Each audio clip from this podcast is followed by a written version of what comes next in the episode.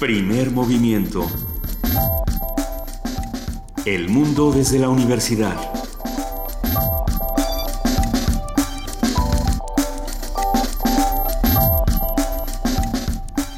Siete de la mañana con dos minutos en ausencia de Luisa Iglesias. Eh, yo soy Juana Inés de ESA, está conmigo Miguel Ángel Quemain. Esto es Primer Movimiento. Buenos días, Miguel Ángel, ¿cómo estás? Hola, Juana Inés, buenos días. Eh, pues este país eh, este país no para ni un segundo y entre, entre las muchas cosas que han sucedido en los últimos días y que, y que se nos ha pasado a comentar, Miguel Ángel, está esta actividad geotérmica en, en la, el área de Michoacán, en todo el, el, el, área de Michoacán, de pronto en el, en el municipio de Venustiano Carranza se abre una grieta en medio de un este en medio de un campo de fútbol, creo que ya eh, Tlaloc o los señores del inframundo o quien sea ya no sabe cómo decirnos que ya paremos, que lo nuestro no es el fútbol. Pero entonces, bueno, ya están expertos de diferentes eh, instituciones, lo sacaron de sus vacaciones, me imagino, de manera bastante salvaje, a que digan qué es lo que está pasando y se están haciendo toda una serie de estudios. Vamos a, a platicarlo un día de estos con nuestros especialistas para que nos digan por qué nuestro, nuestro país no solo se mueve sobre la superficie, sino también tiene actividad por debajo de Sí, hicieron un dictamen y dijeron que no es un volcán, que no hay actividad eh, de, sísmica y que es el principal indicador para que haya. Si hubiera lava tendría que ser a, a más de mil grados centígrados y que no es un indicador, pero sí, puede ser un signo de los tiempos, como lo señalas. O puede ser un signo de este país, o sea, te descuidas y de un día para otro este, ya la, tierra se mueve y las cosas ya no eran como te las estaban platicando, pero bueno, eh, venturosamente para la población de la región y para todos los demás, esto parece ser que ya está controlado, que no está pasando a mayores y por supuesto lo que recomiendan es que la gente no se acerque, dadas las altísimas temperaturas que alcanzan estos materiales. Pero bueno, más allá de de lo que sucede por debajo de la tierra. Lo que pasa por encima es nuestro curso de verano, la ciudad de los secretos. En tiempos de Don Porfirio vamos a recorrer Buenavista, vamos a recorrer diferentes sitios del centro de la, de la ciudad para que las, los recorramos por la radio acompañados por el doctor Zagal y después cada uno haga su recorrido por su cuenta. Mándenos fotos, cuéntenos cómo está el asunto. Estamos en primer movimiento en Facebook, en arroba P Movimiento en Twitter, en el 5536 4339. ¿Cómo les está yendo con su separación de basura? Siguen, siguen teniendo dudas como como todos que ya vamos por la vida con la basura en la mano, a ti no te pasabas con la basura en la mano y tienes que hacer una amplísimo ejercicio de, conciencia para saber cuál es su destino. Sí, sí, sí.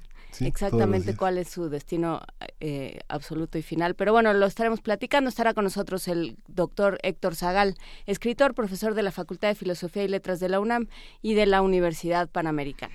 Y como todos los miércoles, son miércoles de activación tendremos al biólogo Cuauhtémoc Sánchez, director de Cultura Física de la UNAM, que vamos a hablar sobre unas vacaciones activas, regenerativas, y hacer una pausa para reflexionar en qué consiste la posibilidad de hacer ejercicio con el menor, eh, con, la, con, la, mayor oportunidad de las cosas que nos rodea, sillas, mesas, todo lo que Cuauhtémoc ha sugerido que, es, que hace posible una activación todos los días. Exactamente, nuestra nota del día, las mujeres y la calle, la ocupación del espacio público y las políticas públicas que se está haciendo para que la, calle sea un espacio realmente de todos y podamos eh, apropiarnos de él de manera segura y de manera eh, autónoma. Lo platicaremos con Teresa Inchaustegui, ella es directora general del Instituto de las Mujeres de la Ciudad de México. Vamos a conversar con Marco Barrera Basols, un curador importante, destacado en el ámbito de la plástica, un crítico también. Va, él es el curador de la muestra en homenaje a 20 años, ya que se fue Cristina Payán, una mujer incansable en la difusión del arte mexicano, de la artesanía, de las artes plásticas, de la pintura contemporánea. La poesía necesaria te toca a mí. Me toca hoy. ¿Cómo qué? ¿Cómo de qué ánimo andas? Pues fíjate que la traducción que presentaste ayer fue muy interesante. Hay un, hay un festival salamantino que es este eh, que justamente hay traducción de poesía italiana, de poesía griega. Voy a, voy a, voy a escoger.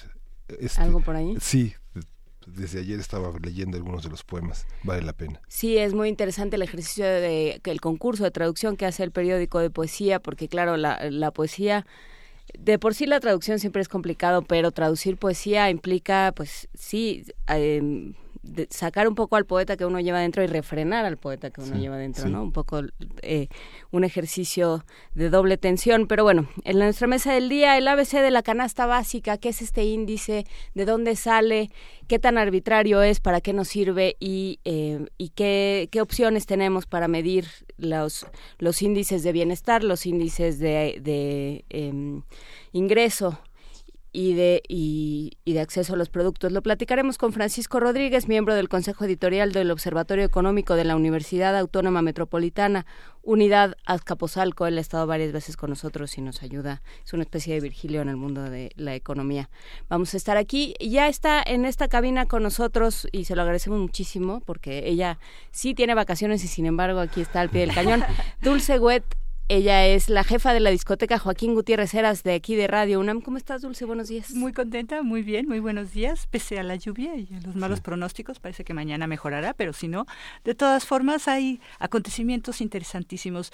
Yo los escucho en todo lo que van a hacer y es eh, impresionante por la riqueza, la diversidad y por los momentos tan críticos también en muchos sentidos que estamos viviendo. Bueno, pero bueno, la música nos salva de alguna forma.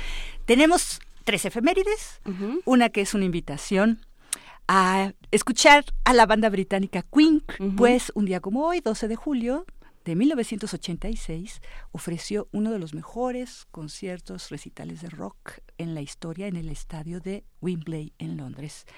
Y bueno, pues quien no conoce a Queen, vamos a escuchar Somebody to Love, pero Después vamos a tener que es también el nacimiento del pianista estadounidense Van Cliburn. Hay un concurso muy importante y bueno, pues este muchacho a los 23 años, en 1958, ganó el concurso internacional Tchaikovsky en plena Guerra Fría y eso, pues para Estados Unidos fue un triunfo sobre la Unión Soviética y lo catapultó verdaderamente en muchos sentidos a tener una carrera muy brillante, pero fue muy corta. Murió hace 10 años. Bueno, vamos a escuchar uno de los grandes clásicos que será el primer movimiento nada más. Y bueno, este dura 20 minutos, así es que escucharemos los primeros compases de Allegro Manon Tropo e Molto Maestro, del concierto para piano y orquesta número 1, opus 23, en si bemol mayor, de Tchaikovsky. Y esto pues porque nos encanta de alguna forma también saltar en el tiempo, Van Cliburn al piano y, la orquesta sinfónica de la RETC. Y tenemos también que falleció el compositor y flautista alemán Johann eh, Quantz, Johann Joachim Quantz, hace 242 años, por, y este flautista, bueno, tú vas a Berlín y ves su castillo, pues, de verano, y imagínate tener Federico el Grande, ser compositor también, digo, es que imagínate la sensibilidad también, ¿no? Porque hablaban de traducir poesía, ¿no? Estos inefables mundos de como tampoco se puede hablar tanto de música porque es algo que nos envuelve, que nos llega, que nos conmueve y, y, y, es difícil explicarlo, ¿no? Bueno, pues tener a su servicio al gran Johann eh, quien le daba clases de música, iba con él a la guerra, ¿no? Durante 30 años fue su flautista y bueno, además él hizo un tratado de la interpretación de este instrumento y es de lo más conocido. En 1752 es, eh, digamos, este por supuesto contemporáneo de Mozart, ¿no? Y después tenemos una invitación maravillosa de César Piña, porque teníamos los melómanos pues mucho anhelo, el mismo director de escena, a quien entrevistamos y nos deja un saludo pequeño, César Piña, nos habla del niño y los sortilegios de Maurice Ravel, que se presenta sábado y domingo en el Senat, en el Teatro de las Artes. Hay un ciclo muy interesante que dicen la ópera es puro cuento y, el ballet también. Mm. Y entonces dentro de eso, cada fin de semana estamos presentando cosas distintas y eh, bueno, pues esta es una obra fantástica. Ravel tardó ocho años en escribirla, de 1917 a, a 1925. Y son muchos episodios, se trata de un niño con su mamá en, el primer momento en donde el niño desobedece a la mamá y entonces la mamá, este, eh, más bien la mamá se va y entonces empiezan todos los objetos a reaparecer y todo y a reprender al niño y a, ser presentes, ¿no? Tendremos unos momentos breves de las ranas, música de insectos y ranas y cuando el niño está hablando con el árbol y el coro de los otros árboles. Bueno, y por último, tendremos una invitación de Willy Terrazas, un gran flautista que se nos va a San Francisco, a la Universidad de California, a ser ya maestro, pero presenta uno de sus últimos conciertos con un trío que es eh, conformado por Natalia Pérez Torner al cello, Carmina Escobar en, en la voz. Ella hace la voz no como una cantante de ópera tradicional, sino que la utiliza verdaderamente en una forma de exploración sonora. Fue una de las participantes en esta curaduría de los 80 años con artistas becarios del FONCA y, digamos, grandes personalidades en el ámbito del radioarte y del arte sonoro, ¿no? Entonces, pues eh, alguna velada que será el próximo sábado a las 9 de la noche en un lugar muy singular, Bucareli 69 se llama, y es el, una esquinita que está este, casi enfrente del reloj chino, ahí en el centro histórico. Y bueno, pues no empieza a las 9 además, si ya fueron a otro concierto, si fueron al teatro, lo que sea, pueden llegar corriendo este es un lugar muy acogedor y cuesta 50 pesos, en fin, con un poquito de música, que escritura automática, donde Willy Terrazas y Carmina Escobar nos dejan algo un poquito más penetrante para nuestros oídos, ¿no? Pero pues... Pues aquí está la curaduría que va desde Queen hasta Willy Terrazas y eh, todo el, trabajo que se está haciendo de, en México, que están haciendo los jóvenes eh, artistas en México. Muchísimas gracias, Dulce Wet, por este recorrido musical que, no, que daremos el día de hoy. Te lo agradecemos muchísimo. De que es un placer. Ella fue Dulce, ella es Dulce Wet, ella fue porque ya se va corriendo en pos de su pijamas, pero jefa de la discoteca Joaquín Gutiérrez Heras de Radio UNAM. Gracias, Dulce, buena semana. Igualmente. Un abrazo.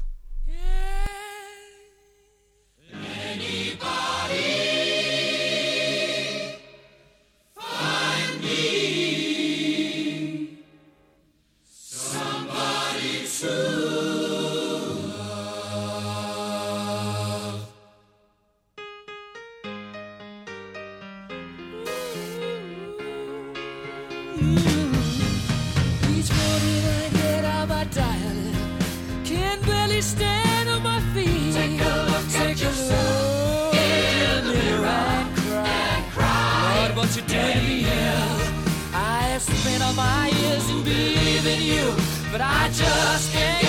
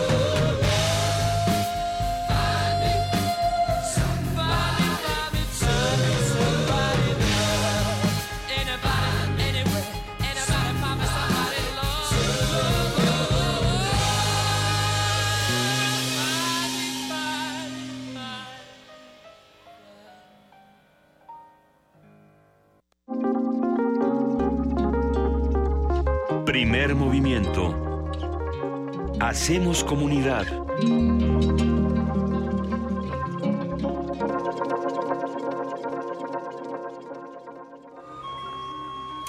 Curso de verano radiofónico. La ciudad de los secretos. Con Héctor Zagal.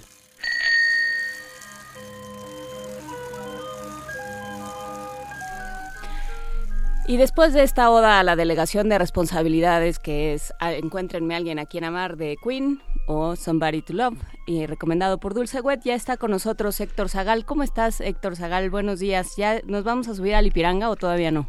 Eh, todavía no, yo creo que todavía todavía aguanta. No no llueve tanto, ¿no? ¿Eh? Oye, pues qué tal, pues ya listísimos para ir. Eh, hoy tenemos también un recorrido, un recorrido, un recorrido largo. Oye, no se oye ruido, yo oigo un poquito de ruido de fondo. ¿Tú no alcanzas a oírlo, no, verdad? No, porque estás Ah. parado en la mitad de la calle dispuesto a hacer el recorrido. Exactamente. ¿Cuál Jacobo Saludos que nos lo vas a ir contando? les voy a ir contando aquí, este, estamos a la mitad de todo. Oye, no, bueno, pues hoy vamos a arrancar de una colonia que es Santa María la Santa María la Ribera, que es una colonia, eh, aunque su auge es porfirista, yo, yo te confieso que es una colonia a la que le tengo mucho mucho cariño, porque mi padre nació ahí, en una vecindad y me, eh, que, en la calle de Ciprés. Él, él era, eh, mi abuelo fue minero y, quedaron en la miseria porque él murió muy muy joven, mi, mi abuelo, de silicosis. Y entonces mi, mi, mi padre me llevaba a conocer la, la vecindad donde nació, que era una antigua caja, casa porfirista convertida en vecindad. Esa zona en realidad no es estrictamente hablando porfirista, sino es previa al porfirismo. Ya en el hacia la entrada de Juárez a México comienza la expansión de la Ciudad de México.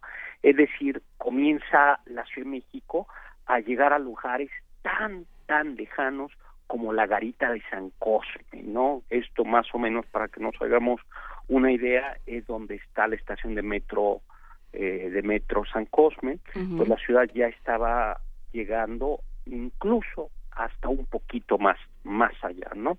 Entonces es una de las colonias que estuvo bien, es la primera colonia propiamente hablando de clase media, eh, relativamente bien planeada porque sí se cuadriculan las calles, eh, le faltan servicios como suele ser tradición, y, pero al final se le van a dotar.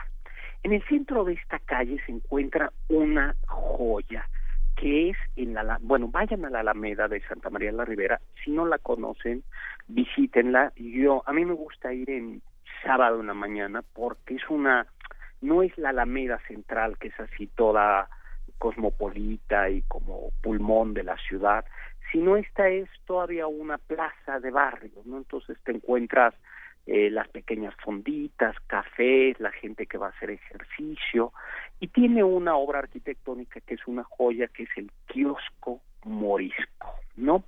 El kiosco morisco que está en el centro de Santa María de la Ribera, en realidad eh, estuvo primero en la Alameda Central, eh, ahí fue donde se cometió el atentado contra Porfirio Díaz, eh, pero después cuando se inaugura el hemiciclo a Juárez, eh, es trasladada el kiosco morisco a la Alameda de Santa María de la Ribera.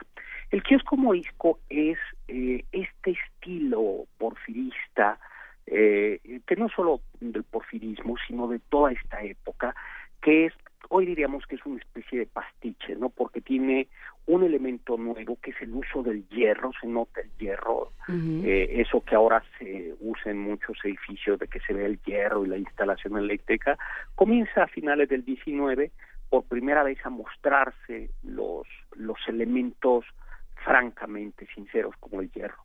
Pero por otro lado hay elementos históricos, ¿no? Por eso el, el siglo XIX, el porfirismo, nos podemos encontrar con edificios neoclásicos, eh, neogóticos, es un poco pastiche, vamos a decirlo así. Y el kiosco morisco, como su nombre lo indica, es un kiosco que tiene claramente elementos eh, moros, ¿no? De, este arte mudéjar, que es la interpretación que se hizo en España del el arte musulmán, ¿no? Entonces, el kiosco morisco es una joya. Originalmente fue construido para una exposición internacional, eh, la exposición internacional en San Luis, Missouri, y ahí se manda, es el pabellón mexicano, el kiosco morisco es el pabellón mexicano, o sea, ha sido México, ¿no? Y, y se traslada aquí, ¿no? Entonces es una pequeña eh, una pequeña visita, está bien cuidado, podría estar aún mejor cuidado, pero está, está muy bien cuidado, las fuentes funcionan, eh, es muy, muy, muy bonito, se puede pasear, subir, etcétera, ¿no? Luego enfrente de Santa de, del kiosco morisco se encuentra eh, el museo el museo de geología de la nación de la Universidad de la UNAM, de la UNAM que es un edificio también porfirista, majestuoso. Con una escalinata maravillosa. exactamente, monumental, monumental, monumental, ¿no? Es un edificio que ya fue construido en sus orígenes para albergar exposiciones. Es, dicen algunos, que junto, que quizá el primer edificio en México que fue pensado como museo, y parece que así es, porque los otros han sido adaptaciones, y este fue pensado como museo y como centro de investigación. Mm. Tiene tres salas, ¿no? Eh, hoy por hoy han quedado quizá un poco obsoletas, vamos a decirlo así, por todas esta, por el Museo Universum, pero aún conserva una colección de fósiles eh, interesante, es una colección muy importante porque muy muy importante y, y yo como les decía el lunes eh, pues no se agobien, visiten el museo y lo que les guste. Yo creo que la, experiencia de estar de estar ahí es es fíjense qué poquito en qué poquito espacio ya tenemos, ¿no? Luego vamos hacia un lugar emblemático que es el Museo del Chopo, también de la universidad eh, que pertenece al patrimonio de la UNAM, ¿no? Yo creo que todo el mundo lo visualizamos, está como su nombre dice, en la calle eh, del Chopo. La, la, eh, la idea de este museo, eh, que tiene que ver, aunque no lo crean, pertenece prácticamente al mismo periodo que el kiosco morisco. Bueno, perdón, nada más los nombres que vamos a ver, Rivera San Cosme, Santa María la Ribera, son nombres que aluden a que esto quedaba a las riberas eh, de los lagos o San Cosme en realidad era una continuación de la calzada de digo quedaba la ribera eh, pues como estos días de los lagos como estos días nos van recordando Tlaloc nuevamente no este yo no sé ayer que donde tocó la inundación creo que no fue esa zona sino ah no fue no tocó Polanco fíjate ayer. Tocó Polanco verdad sí, muy bonito. Tlaloc va siendo democrático y va este, repartiendo el agua por por días no este bueno, luego de ahí vamos a eh, al Chopo, ¿no? La historia del Chopo es eh, también, como te decía, en el finales del XIX, siglo XX, eh, comienzan en las exposiciones, hay una exposición internacional universal en Londres, en donde se construye el llamado Palacio Cristal. Todavía hay estas exposiciones universales en donde cada país manda eh, pues productos suyos algo representativo de la historia. Este yo no sé qué mandaríamos ahora en México. Digo mandaríamos por supuesto como siempre piezas arqueológicas pero este también tendríamos que mandar yo creo que de estas eh, ametralladoras con cacha de plata y No, bueno, yo estaba pensando en nuestros artistas contemporáneos, tampoco te pongas tampoco te pongas este, apocalíptico a estas horas de la mañana, Héctor. Oye, no, pero sí también es arte contemporáneo, ¿no? bueno, no, podríamos mandar cosas maravillosas, ¿no? Sí, sin duda. Eh, bueno, eh, en, en esta exposición eh, del, de Londres, este Palacio Cristal rompe esquemas porque es cristal y hierro. Eh, y hay otra pequeña exposición en Düsseldorf, Alemania, donde se construyen unos pabellones mucho más pequeños. Uno de estos pabellones es el actual pabellón del Chopo. Se llamaba, los alemanes le llamaban eh, estilo joven, Jugendstil, no estilo estilo nuevo, que es esta mezcla de entre catedral, iglesia, estación y que tenía dos propósitos. En realidad se había pensado como una mm, sala de máquinas de una fábrica, eh, incluso se podían completar con, con acero, el, el hierro se podía completar con, con ladrillo expuesto, Mm. es esta idea de... Muy eh, industrial. Exactamente, ¿no? De no se oculta el material, sino se, se muestra, ¿no? Eh, y lo compra una compañía de exposiciones mexicana, tenía esta función, o ser industrial, para uso industrial, como fábrica, o como, como pabellón de exposiciones, y, y se lo traen a México. Y llega a México a principios del siglo, 1900 y tantos, cuando Porfirio Díaz gobierna este país, que ya para entonces decían que había llegado a su momento culmen de desarrollo y ya que había que administrar la abundancia, nada más que Ay, no ¿desde sé, cuándo siempre- te acuerdas? Y la seguimos Sí. esperando. Pues sí, nada más que ese no era el Mexican Moment, sino era el me- como el momento mexicano, pero en francés, le mexicain momento, Le una cosa así de- mexicaine. eh, mexiquín, ¿no? Eh, Así se decía. Eh, y parte de eso es precisamente el, el traer ya edificios eh, que iban a, a mostrar la riqueza. Resulta que al final no funciona porque no había tanta industria como para ocupar en exposiciones eso, pero cuando en 1910 o en 1909 comienzan los preparativos para la el aniversario de la independencia, en donde México le va a mostrar a- al mundo que ya somos un país desarrollado, civilizado, culto, que hablamos francés y hasta güerito nos estamos haciendo. Este, el- los japoneses eh, u- piden prestado esto como lugar para eh, su pabellón, porque las grandes delegaciones trajeron eh, obras de arte, exposiciones, fueron embajadas extraordinarias. Vino Rusia, Turquía. Es un momento para la ciudad, de hecho, sea de paso, muy interesante, porque es eh, alrededor del, del centenario de la independencia cuando la Ciudad de México toma buena parte de su fisonomía, para no ir más lejos, el, el ángel de la independencia, y si a eso le vamos sumando montones de obras, eh, la escultura está de Washington que está eh, por la colonia Juárez, el reloj otomano, reloj turco, el reloj chino, todo esto se va regalando en torno o inaugurando en torno a la independencia. Sí, que es, Eh, es interesante cómo en ese momento, como todo esto son vestigios de cuando México se abre al mundo, ¿no? Esta idea muy del, de- del porfirismo, de somos parte de la discusión europea, digamos, del mundo europeo, vamos a entrar a la modernidad, estamos en el acero, en, el, en la vanguardia, en la industria, ¿no? mientras es- se cocinaba la revolución. Sí, es impresionante. Yo creo que eso merece como una reflexión que dices cómo en 1910, en septiembre de 1910, el famoso eh, banquete todo iluminado del Palacio Nacional, todo el mundo queda sorprendido de este país y al final el teatro se cae, ¿no? Y Claro. claro, se cae porque es como hoy diríamos conocer la Ciudad de México, eh, conocer el país por Santa Fe. Uno ve Santa Fe, Interlomas y dices, este país ya es un país desarrollado eh, y triunfador, pero detrás de Santa Fe están mm, Chiapas, está Iztapalapa, está el Valle de Chalco. De- detrás de Santa. Fe está Santa Fe, Claro. ese- o sea, las barrancas.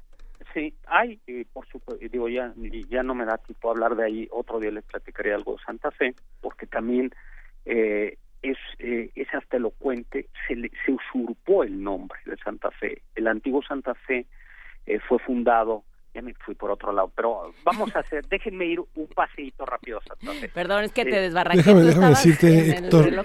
Eh, hay que pues- decir que hay que decir porque bueno estuvimos ayer hablando del Museo de Historia Natural que el mamut del, del Museo de Geología está íntegro está muy bien hay, hay pequeños trazos de algunos cráneos de, de reptiles que son los antepasados de- del, del Claro, del dinosaurio. Está en la sala principal, es Sí. lo que te recibe prácticamente el mamut. sí que es maravilloso digamos para un para un niño este es, es, es algo extraordinario yo creo que también para muchos adultos que Sí, jamás yo, han visto Yo, yo, yo recuerdo que fue lo que me llevó, eh, lo voy a haber contado, lo que me llevó de, de niño mi padre al Museo de Geología, y me acuerdo del, del, del mamut, ¿no? Y el dinosaurio que el, el Museo del Chopo, estoy buscando si el Museo del Chopo continúa con su dinosaurio. Sí, sí, claro. Sí, que Ahora, el, el, dinosaurio es un, el del museo, el otro creo que es un, es, eh, es no falso, sino es una reproducción. Es una reproducción, sí. no por eso deja de ser importante, ¿no? Sí. Creo que es que lo no Carnegie, me parece. Sí, solo quería ah, apuntarlo porque, bueno, es un dinosaurio jurásico que este, ha definido por décadas. Hay un foro, el foro principal del, Museo del Chopo es, el Foro Dinosaurio. Sí. Ah, y bueno, y entramos al, al museo, regresamos al Chopo, ¿no? Entonces, bueno, el, Chopo tiene, eh, en efecto, estos, el Chopo fue un museo de historia natural, eh, uno de los grandes museos. Una vez que lo dejan después del pabellón, se ocupa como Museo Nación de Historia Natural. Eh, ahí se filmaron, por, perdón, y con el tiempo pasa al abandono y está a punto de caerse. Hay una película que se llama La mansión de la locura de este Moctezuma, me parece. Una película de los años 70 de que tiene una historia en donde un eh, está filmada en el chopo que estaba ya hecho pedazos, ¿no? Y que es la historia de un pueden verla en YouTube, eh, tiene escenas y van a hacerse una idea de cómo era el museo. Se ven todavía las vitrinas, ¿no? Era un manicomio que es tomado por su uno de los locos eh, o enfermos que está ahí, eh, da un golpe de estado, por así decirlo, y encierra al director y entonces él controla el, el manicomio. No es una historia de terror, y hay torturas y este sexo, pudor y lágrimas, sexo, sexo dolor y lágrimas, eh, y esto eh, en el chopo que estaba cayéndose a pedazos. Llega alguien a decir, pues vamos a, venderlo como chatarra. Por fortuna se, se impone el, la, el sentido común y tenemos hoy por hoy un espacio muy interesante. Eh, hay arte, hay algunas exposiciones de arte contemporáneo, teatro, danza. yo creo y el simple ir y pasear es muy muy padre. Está enfrente dos lugares. Uno, a mí me gusta darme, aunque no funciona todo lo que da diariamente, el, el antiguo Tianguis del Chopo no deja de ser un, una experiencia interesante. Y por supuesto está la librería José Vasconcelos, ¿no? Que siempre tiene algo, algo que decirnos, algo que mostrarnos, tenemos algo que, que, que leer, ¿no? Seguimos, eh, podemos ir por insurgentes y retomar de nueva cuenta eh, entrar nuevamente a la ribera de San Cosme y caminar, nos vamos a encontrar eh, em, con la famosa Casa de Mascarones, eh, que también está actualmente en, es parte del patrimonio de la de la UNAM, ¿no? La Casa de Mascarones es una es una realidad es una fachada porque la casa nunca se terminó, que pertenecía a los marqueses del Valle de Orizaba y que era una casa de campo. Eh, eso revela hasta dónde llegaba la, la, la ciudad. Es una fachada que quizá no luce todo lo que podría lucir, pero es una fachada barroca y que pues es parte de estos títulos nobiliarios, estos marqueses mexicanos, ¿no? Había, había incluso uh, marqueses de Acapulco, marqueses del Valle de Orizaba, marqueses de Sierra Nevada. Un día deberíamos hacer esa la, la, la, genealogía, la heráldica mexicana, por nada pues más por una cosa de curiosidad, ¿no? No por yo conocí por ahí, sí, yo conocí por ahí a los andan por ahí los condes de la Valenciana y los eh, condes de Era, de Era y Soto, ¿no? Claro, la mayoría de ellos son mineros que se hicieron ricos y que o compraron el título o se lo dieron por la cantidad de impuestos que, que pagaban. Eh, pero que tenían un dineral, era, era impresionante, ¿no? Aunque el título, uno de los títulos más antiguos, curiosamente, son los títulos de Moctezuma, que terminaron en Europa, porque los descendientes de Moctezuma casaron con, eh, terminaron en, en Holanda, terminaron, casaron con flamencos y se quedaron ya por allá, ¿no? Sí, son muy, algunos son muy, muy divertidos. Eh, la calle de, de, de, San Cosme, perdón, vamos entonces por, por, por Mascarones, ya no nos va a dar tiempo de ver otro, eh, y vamos a visitar el Panteón de San Fernando. Eh, ¿Tú lo conoces? ¿Lo conoces, Miguel Ángel? Sí. ¿Lo conoces? Sí. Es extraordinario, ¿no? Yo, no es un panteón, es un panteón museo de la Ciudad de México. Em, la entrada es gratuita, simplemente hay que anotarse. Está en la Plaza de San Fernando, eh, o Plazoleta de San Fernando, que era un convento franciscano eh, de San Fernando, propaganda fidei, porque ahí se educaba a los franciscanos que iban a ser misioneros en Texas, en Coahuila, Texas, ¿no? Hay que recordar que esos eran territorios mexicanos, como platicábamos ahí, y entonces eh, se enviaban misioneros franciscanos que eran mm, que eran educados en estas en estos conventos. La educación de estos conventos no solo era religiosa, en algunos de ellos se enseñaban lenguas indígenas, ¿no? De hecho, las primeras gramáticas de algunas lenguas, eh, como náhuatl, otomí, eh, como maya, provienen de conventos, porque los, los religiosos iban aprendiendo eh, al menos las lenguas indígenas de, más, de uso más común. el convento fue arrasado durante la reforma, pero por fortuna se salvó el edificio. como todos los edificios de la ciudad está hundido, pero hubo un rescate. Eh, el retablo, los interiores también fueron arrasados, eh, pero el retablo barroco fue reconstruido porque había grabados eh, y se puede visitar, ¿no? si ustedes tienen curiosidad, van a ver en la fachada a San Fernando, que era rey de Aragón, y que eh, por fortuna nadie se ha dado cuenta de que es políticamente incorrecto, pero aparece San Fernando, rey de Aragón, eh, en una columna coronado por los ángeles y a los pies están encadenados los moros a los que derrotó con sus turbantes y todos, ¿no? No, bueno, eso sí este, es muy políticamente incorrecto. eh, y ya no digamos Santiago Matamoros, que en el, en el apellido va, la, va todo, ¿no? Lleva la profesión, sí. sí. En España ya le quitaron, y porque además Santiago Matamoros eh, no solo se aparecía en España para matar moros, sino en México se apareció para este combatir indígenas, ¿no? El señor Santiago. Claro. Este, hay que decir que, que el, el Panteón tiene un, museo que recuperaron, lo recuperaron hace apenas un año y trataron de recuperarlo con actividades que tratan de recuperar la plaza sin, sin criminalizar al conjunto de personas que se reúnen ahí para, para beber y que tienen yo creo que desde el inicio del siglo XX. Sí, yo fíjate que yo estuve ahí, he estado ahí varias veces y de verdad que he quedado realmente impresionado porque se está se está haciendo un rescate muy integral de la plaza. Es una plaza de barrio todavía eh, y se está se está ampliando se están construyendo unos condominios nuevos de clase media. Hay un edificio fabuloso en la esquina y el museo es un museo que además tiene algunas actividades en ocasiones en la noche en estos días no pero ahí ahí hay eh, hay que entrar. Eh, era un panteón como les contaba ayer, eh, a la gente se le enterraba en los cementerios, perdón, se les enterraba en las iglesias, en los atrios.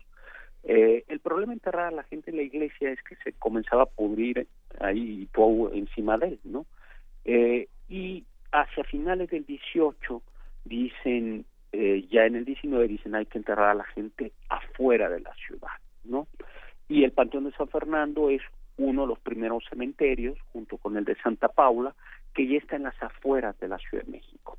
Allí está enterrado eh, en un extraordinario mausoleo, pequeño mausoleo no clásico, Benito Juárez, junto con su esposa.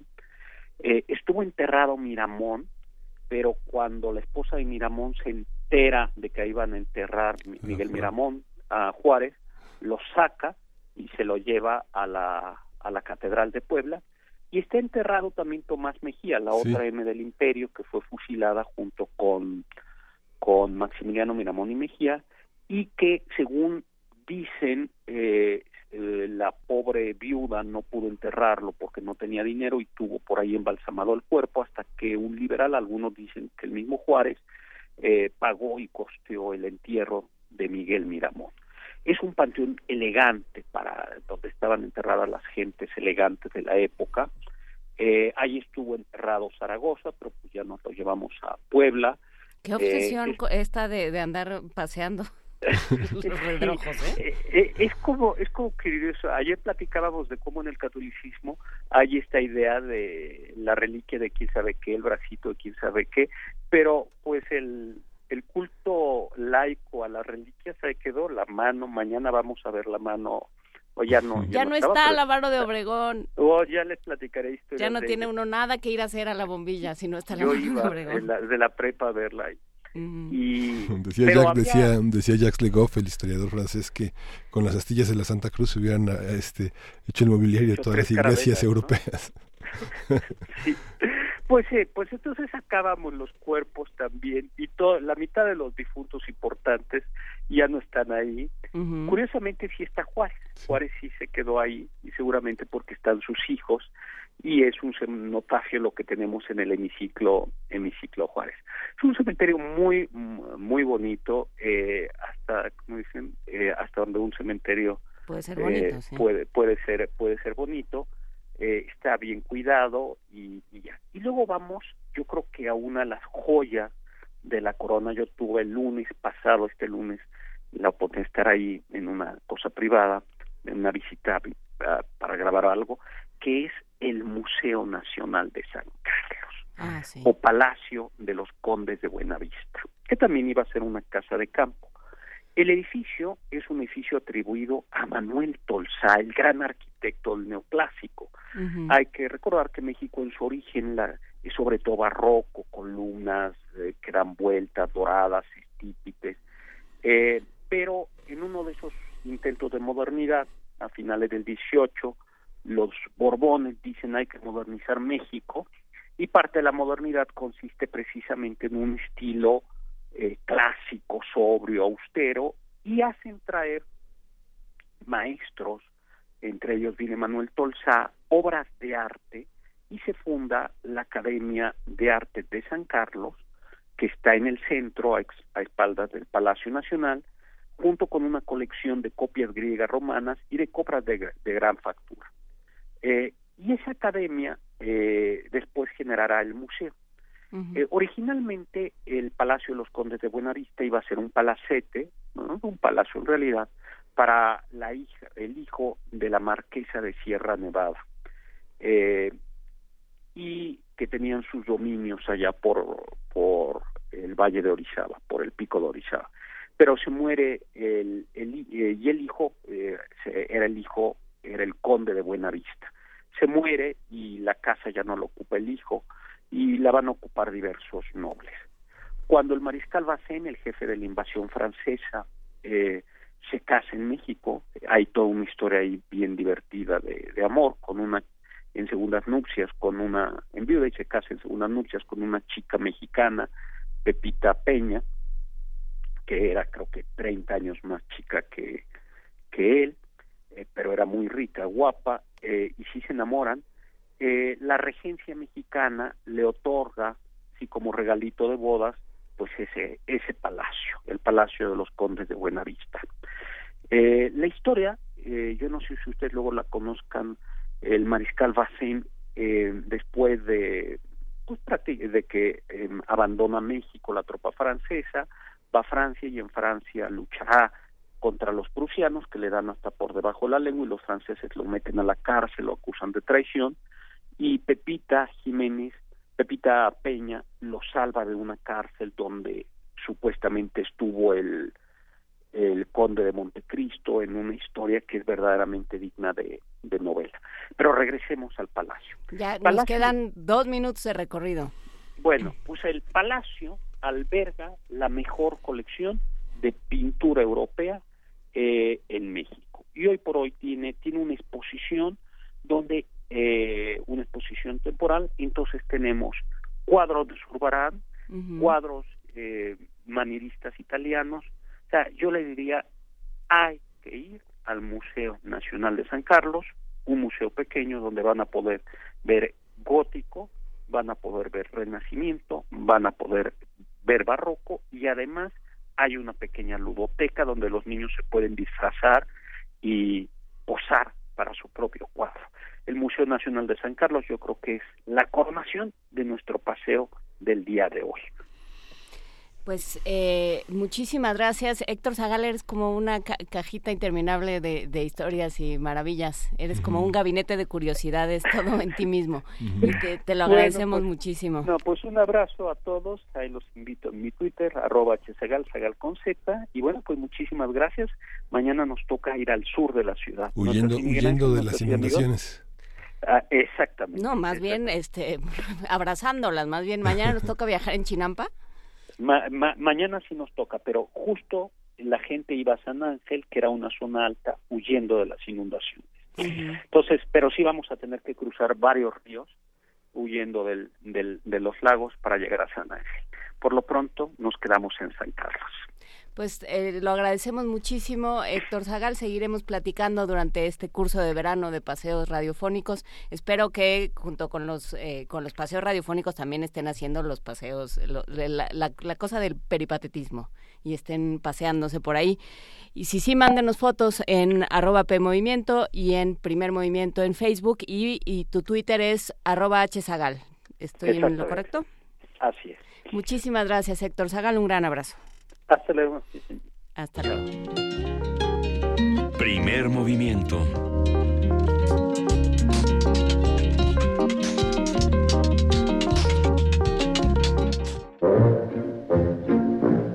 Nutrición y activación.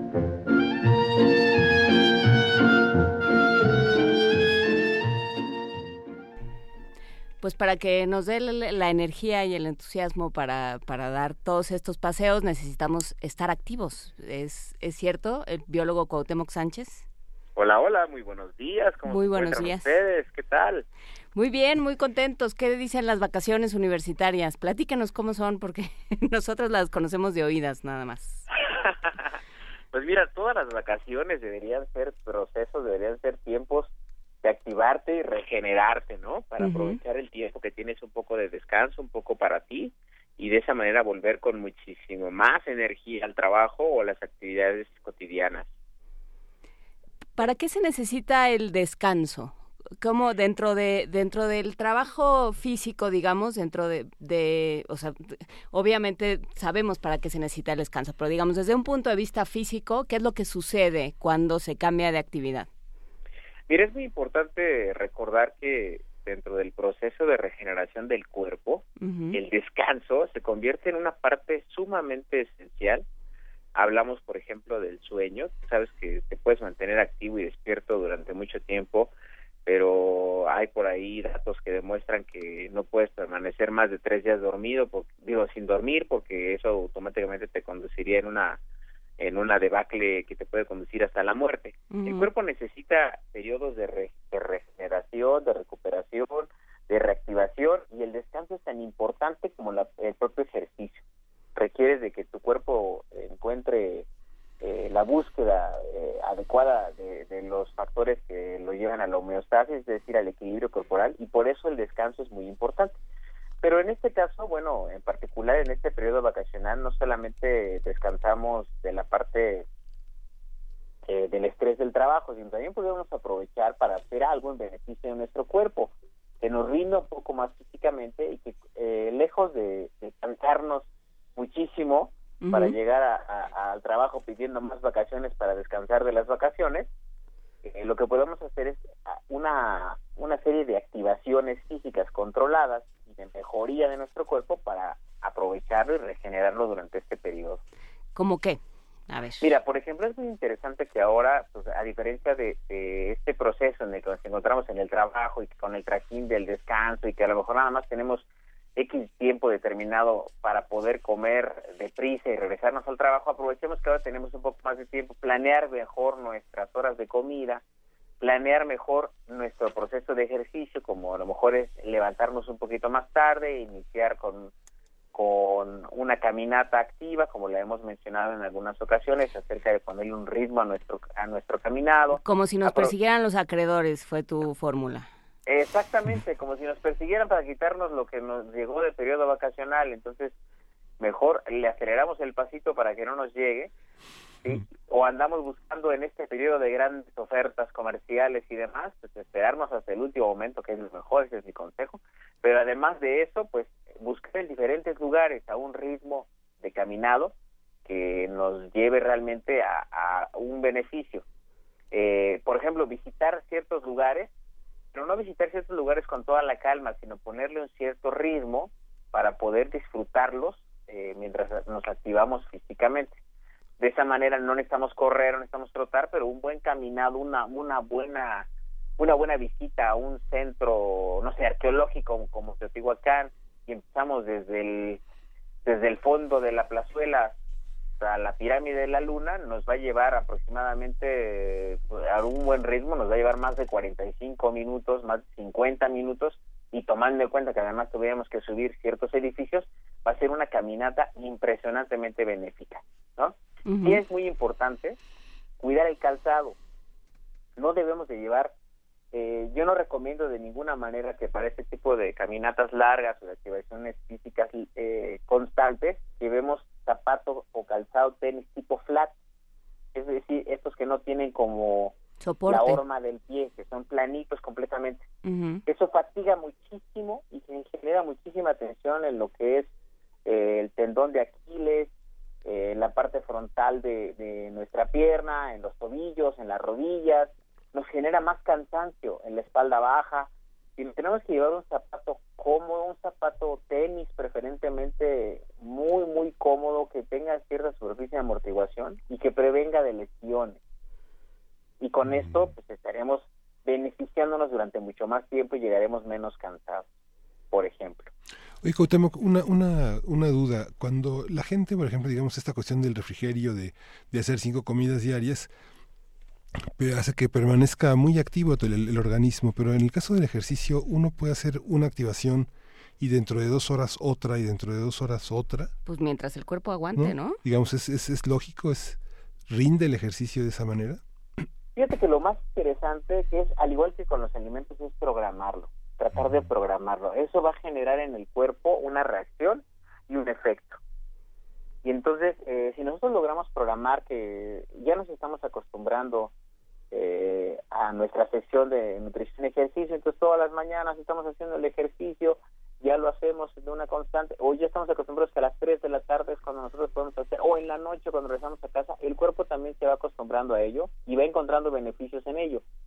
Y nosotros de alguna manera lo sobretemos a una sobrecarga, no importando que seamos atletas de alto rendimiento o que estamos iniciando en una activación física, si lo sometemos a una sobrecarga, siempre va a tener un efecto. Y el efecto puede no ser el que esperamos, puede ser más negativo si lo estamos saturando que eh, benéfico si le damos tiempo de regeneración o descanso, como lo mencioné al principio. Esa pregunta es muy interesante porque mucha gente piensa que, eh, entre más ejercicio haga y de mayor calidad o de mayor diversidad en el mismo periodo, va a encontrar los beneficios más rápidos y la realidad es que no, puede someterse también a un riesgo por desgaste, por fatiga muscular, por, de, eh, por cansancio físico en general y, y, pueden conducir a algún tipo de daño también en el cuerpo, articulaciones, eh, etcétera.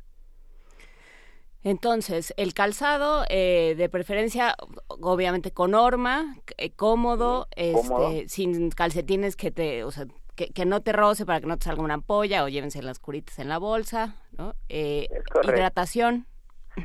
La hidratación, hay que acompañarnos en estos tiempos, podemos acompañarnos de una botella de, de con, con, con, agua, con líquido de plástico, uh -huh. de tal suerte que cuando iniciamos nuestra caminata, pues vamos a llevar cierto peso. Y cuando vamos avanzando y vamos consumiendo, el peso va bajando, lo cual nos va facilitando la caminata, ¿no? Uh -huh. Hay quien acostumbraría o quien querría llevarse un garrafón de agua porque da mucho calor. bueno, no es lo mismo empezar la caminata este, con un garrafón de 10 litros y luego irle consumiendo hasta terminar con 3 litros, ¿no? Entonces, eh, hay que tener cuidado también con este tipo de, de excesos. Los refrigerios que yo recomiendo llevar para acompañarse con cierta energía, pues es fruta, fruta que pues que no le dañe el calor o el aplastamiento no sino que lleve una una manera de, de, de, de, cargarse con cierta seguridad para que se pueda consumir y a la medida que lo vamos consumiendo va reduciendo el peso uh -huh. y esto nos va facilitando obviamente eh, disfrutar de, de nuestra caminata eh, tener una reserva de alimento y alimentarnos adecuadamente durante este esta activación física. Uh el azúcar, el manejo de, de, los azúcares de las frutas durante las activaciones físicas, digamos, que, se hacen con energía de manera este, rítmica, sostenida, este, no, no se metabolizan como azúcares, azúcares estrictamente que, que, hacen tanto daño, ¿se metabolizan de otra manera? Es correcto. Eh, en, realidad, bueno, todo exceso de azúcar, pues obviamente va a generar una cierta eh, acumulación como energía de reserva sin embargo, ah, eh, tenemos que cuidar un poco que obviamente pues dentro de nuestro lunch, de nuestro refrigerio, pues no llevemos una carga completamente de azúcar, sino tratemos de llevar eh, ciertas frutas eh, que no estén tan cargadas, vamos, ¿no? O sea, llevar un par de manzanas, un, par de manzanas, una pera eh, durante nuestra jornada que se puede componer, insisto, en una visita aproximada en Teotihuacán a buen ritmo, pues ya te echaste aproximadamente dos horas. dos horas después de que empezaste, pues a lo mejor eh, y por el tipo de ejercicio que estás haciendo ya se te hicieron apenas suficientes las dos manzanas o la una manzana y una pera y te queda la otra así como que no ya no ahorita ya no tengo esta necesidad, pero le estamos dando al cuerpo suficientes energéticos para podernos mantener. Eh, eh, nada más eh, te vamos a interrumpir un par de minutos para hacer la pausa y seguimos contigo para platicar en qué momento el cuerpo nos dice que estamos haciendo el esfuerzo correcto y cuándo es demasiado y cuándo es muy poco. Si te parece, en un par de minutos regresamos. Muchísimas gracias, Cuauhtémoc. Gracias. Al contrario, estamos al pendiente. Primer movimiento. Hacemos comunidad.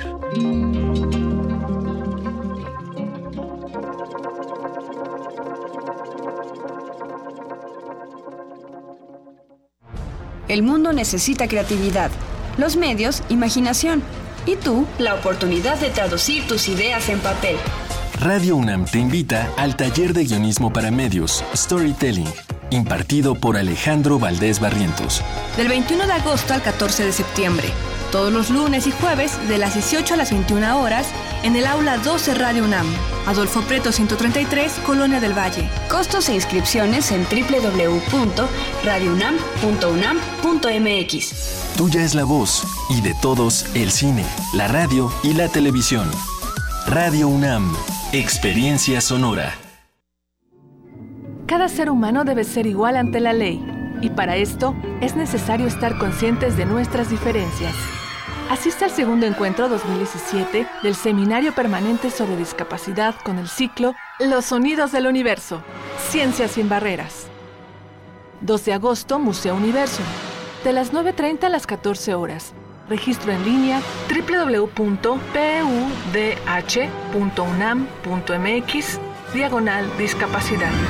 La igualdad no niega nuestra individualidad. Invita al Programa Universitario de Derechos Humanos de la UNAM. ¿Eres de los que se la pasa posteando fotos en el Face burlándose de los políticos? ¿Dándoles retweet a esas frases inteligentes de protesta? ¿Muestras tu inconformidad en redes sociales? ¿Haces memes quejándote del gobierno? En el Partido Humanista queremos decirte que eso no va a cambiar las cosas y que si quieres que este país cambie, tienes que ponerte a trabajar. Y el partido político es el mejor instrumento para cambiar las cosas. Y este es nuevo, no tiene vicios y tiene espacios para ti. Súmate, conócenos y pongámonos a trabajar. Partido Humanista Ciudad de México. Llega a sus últimas semanas de exhibición la magna muestra retrospectiva ARP del escultor, poeta y pintor franco-alemán Jan Arp en el Museo de Arte Moderno, compuesta por 60 piezas entre relieves, esculturas, óleos, collage, tintas, gouache, grabados, tapices y libros ilustrados del fundador del movimiento dadaísta y desvela las expresiones vanguardistas de inicios del siglo XX. La exposición se puede visitar en el Museo de Arte Moderno en Chapultepec, Ciudad de México. La creencia dicta que cualquier conjuro o maldición ejecutado después del atardecer aumenta su fuerza conforme se acerca a la medianoche. Para aumentar su sonido, Carpe Noctem. Sintonízalo ahora los viernes a las 0 horas por el 96.1 de FM. La noche es la mitad de la vida y es la mejor mitad. Radio 1.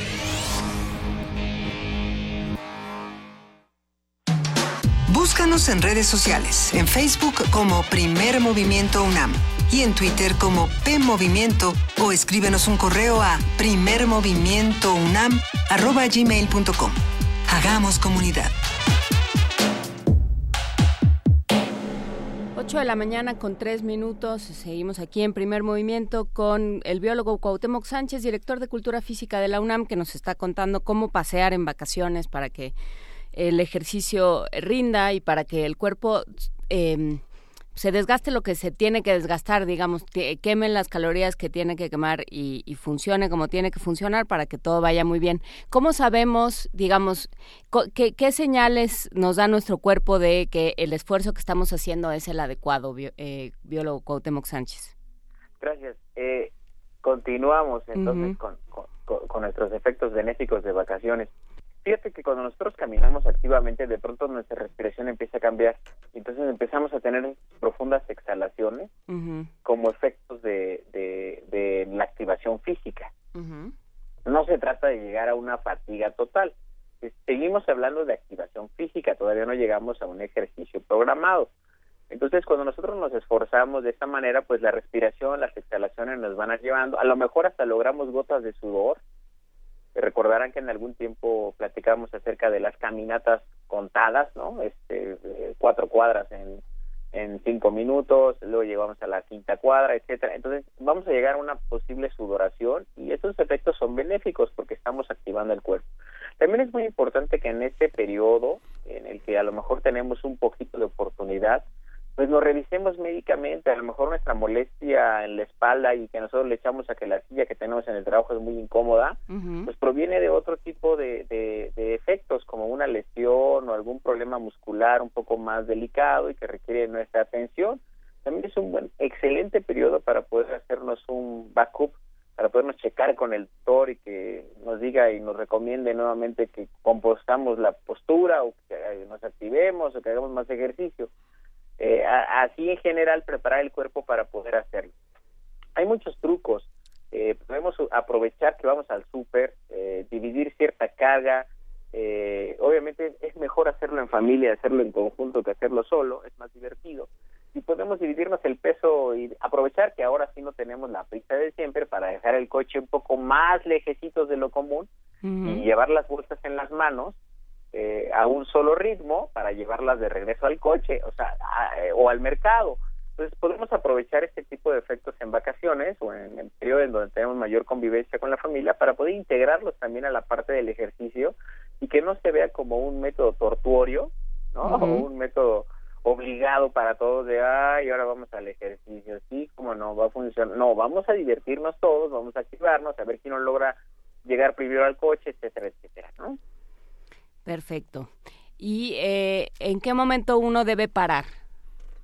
¿En qué momento uno debe parar? Eh, eh, bueno, tenemos que prevenir lastimar. Y el cuerpo es maravilloso. La máquina humana es una máquina perfecta y aunque tiene mucha resistencia y aunque tiene muchos efectos que compensan ciertas deficiencias que nosotros mismos le provocamos, indudablemente que también nos manda señales eh, inequívocas de que algo no funciona bien o de que es mejor detenernos. Entonces, frente a cualquier tipo de piquetito, frente a, cualquier molestia muscular, frente a cierta fatiga, eh, es muy importante que nosotros sigamos estas señales y no sentirnos obligados a continuar. Vamos a retomar el ejemplo de la visita a Teotihuacán.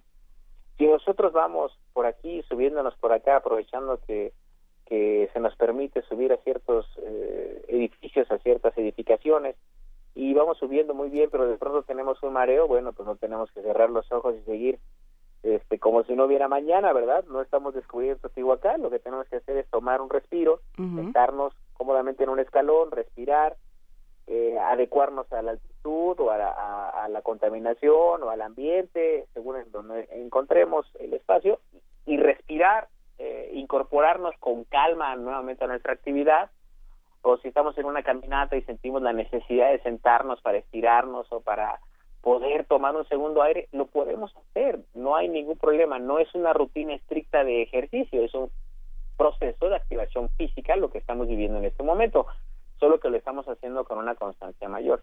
Un reto interesante sería poder como contabilizar todo esto y darnos cuenta de estos beneficios para saber, como lo mencionaste en un principio, cuántos pasos dimos, cuántas calorías logramos quemar, etcétera, etcétera.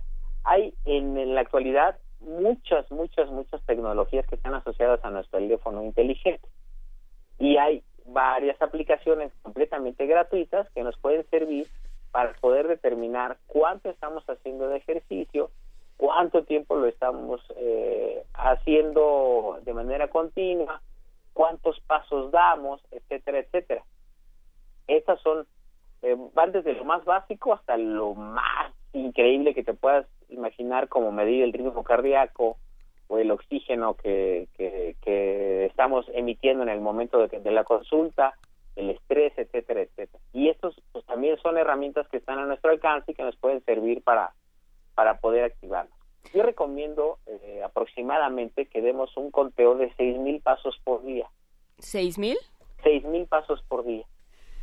Y esto más o menos equivale a caminar unos 3 kilómetros por día. Más o menos, ¿no? Aún, o sea, obviamente varía entre la longitud o la estatura de las personas o del paso, eh, y el ritmo, pero aproximadamente con unos seis mil pasos, estamos hablando de, el momento en el que nos ponemos de pie unos tres mil pasos de ida, eh, sea lo que hagamos eh, o lo que tengamos que hacer, y unos tres mil pasos de regreso. Y con unos seis mil pasos por día más o menos estaremos logrando activarnos parcialmente, adecuadamente como una activación física, válgase la, la redundancia, en beneficio de nuestro cuerpo. Pues muchísimas gracias, Cuauhtémoc Sánchez, por esta conversación. Esto es actividad física. Hablaremos después en, en sesiones posteriores sobre ya el ejercicio en forma. Muchísimas gracias por esta conversación y por esta invitación a, tener unas vacaciones activas y regenerativas. Gracias por platicar con nosotros. No, hombre, muchísimas gracias por el espacio. Ojalá que nos podamos activar todos durante este periodo para regresar con toda la actitud a quienes se encuentran de descanso y quienes todavía no han podido encontrar ese periodo de descanso. Bueno, pues sigan con su activación cotidiana, sigan haciendo los ejercicios y sigan caminando con ritmo y regenerándose. Vamos con todo. Muchísimas gracias, gracias biólogo Cuauhtémoc Sánchez. Un abrazo. Un saludo, excelente día para usted. Gracias. Hasta luego. Eh, enseguida vamos a escuchar eh, el primer movimiento, Allegro non troppo e molto maestoso, del concierto para piano y orquesta número 1, opus 23, en si bemol menor, en tres movimientos, interpretado de ese Peter, Peter Ilyich Tchaikovsky, 1840-1893, uno de los grandes rusos contemporáneos. Van Cliburn es el intérprete al piano y la orquesta que dirige Pietro Argento. Es eh, originario de Texas, Van Cliburn, y hizo esta hazaña a los 23 años. Vamos a escucharla.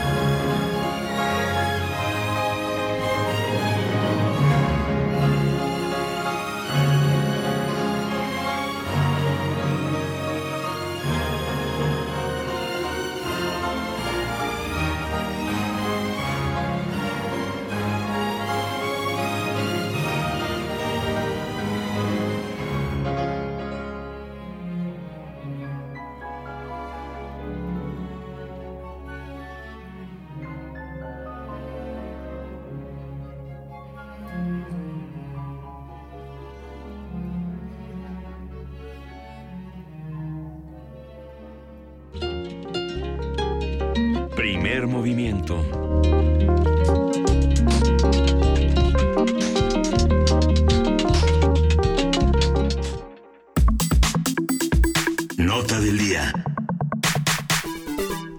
De cada 10 mujeres en el mundo, 9 han sufrido o padecen violencia y acoso en la calle.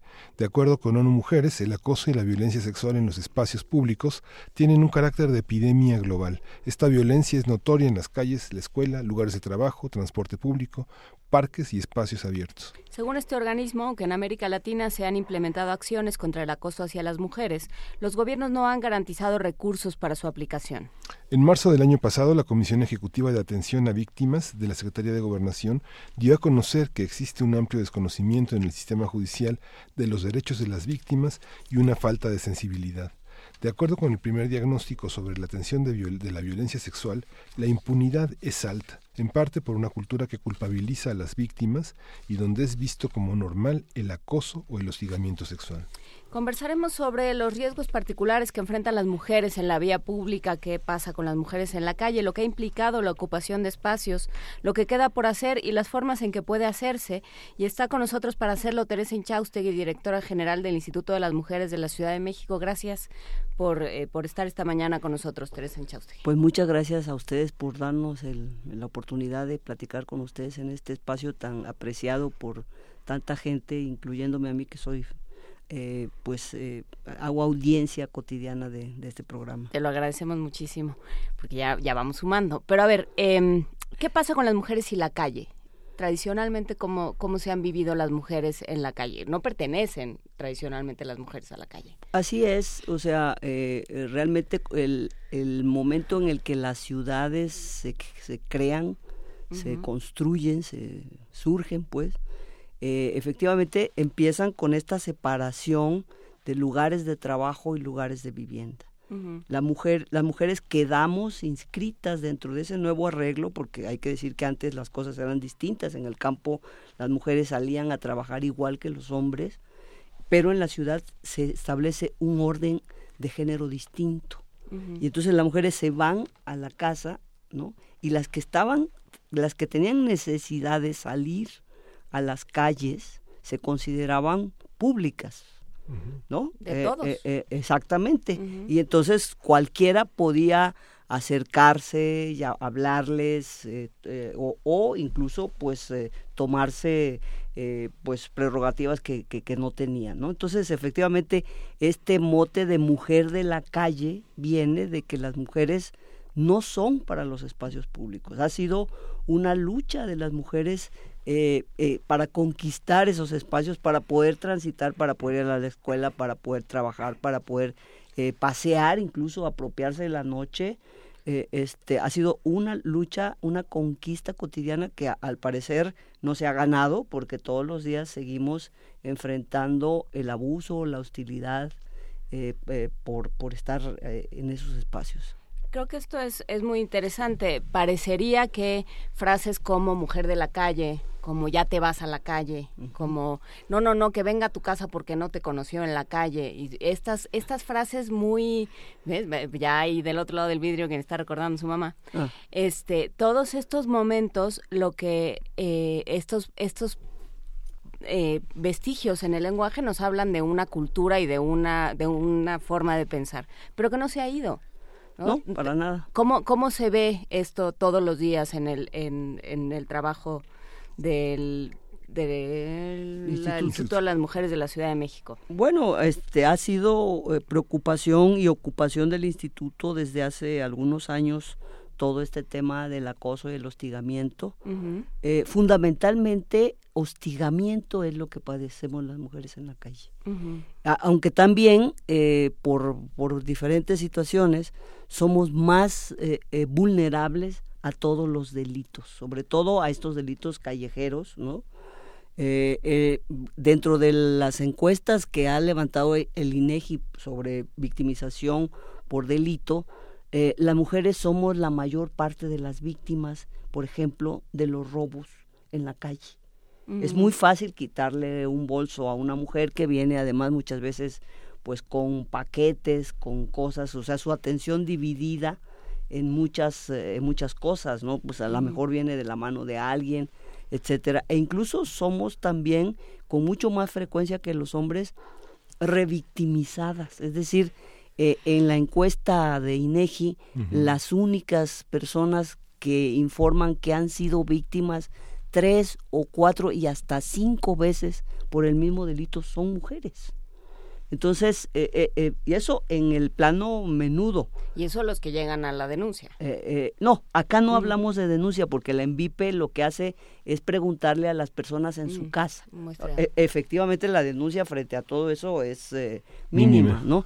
Pero, y el hostigamiento y la violencia sexual, las amenazas verbales, todas estas eh, agresiones en la calle son mayores para las mujeres que para los hombres. De hecho, por ejemplo, hay casi más de, eh, eh, dijéramos, el 85% de las víctimas de violencia sexual en la calle son mujeres, ¿no? ¿Cómo se, cómo se eh, describe, este, cómo se ve este hostigamiento? ¿En qué se traduce en acciones? Eh, pues, eh, pues eh, de estarlas eh, persiguiendo, diciéndoles cosas, haciéndole proposiciones, eh, caminando con este, donde van caminando ellas las, las, las persiguen, les toman fotos, etcétera, y, y bueno, este, en, en, en la mayoría de los casos eh, eh, hay, hay veces que es una persona, pero también pueden ser dos. Entonces, para, para muchas mujeres es verdaderamente terrorífico eh, estar en una situación de estas cuando pasas por la calle, ¿no? Entonces, es algo muy fuerte, eh, es mucho más fuerte en la Ciudad de México que cualquier otra ciudad del país, al menos esta parte del hostigamiento, porque otras formas de violencia un poco más fuertes son más intensas incluso en otras ciudades del país. ¿Cómo qué? Por ejemplo, el hacerles este, proposiciones de Sí. sexo por dinero, Ajá. ¿no? Eh, el, y, el, y incluso eh, eh, cuestiones de, de, de ultrajes en la calle y eso es más fuerte en algunas otras ciudades que en la Ciudad de México, ¿no?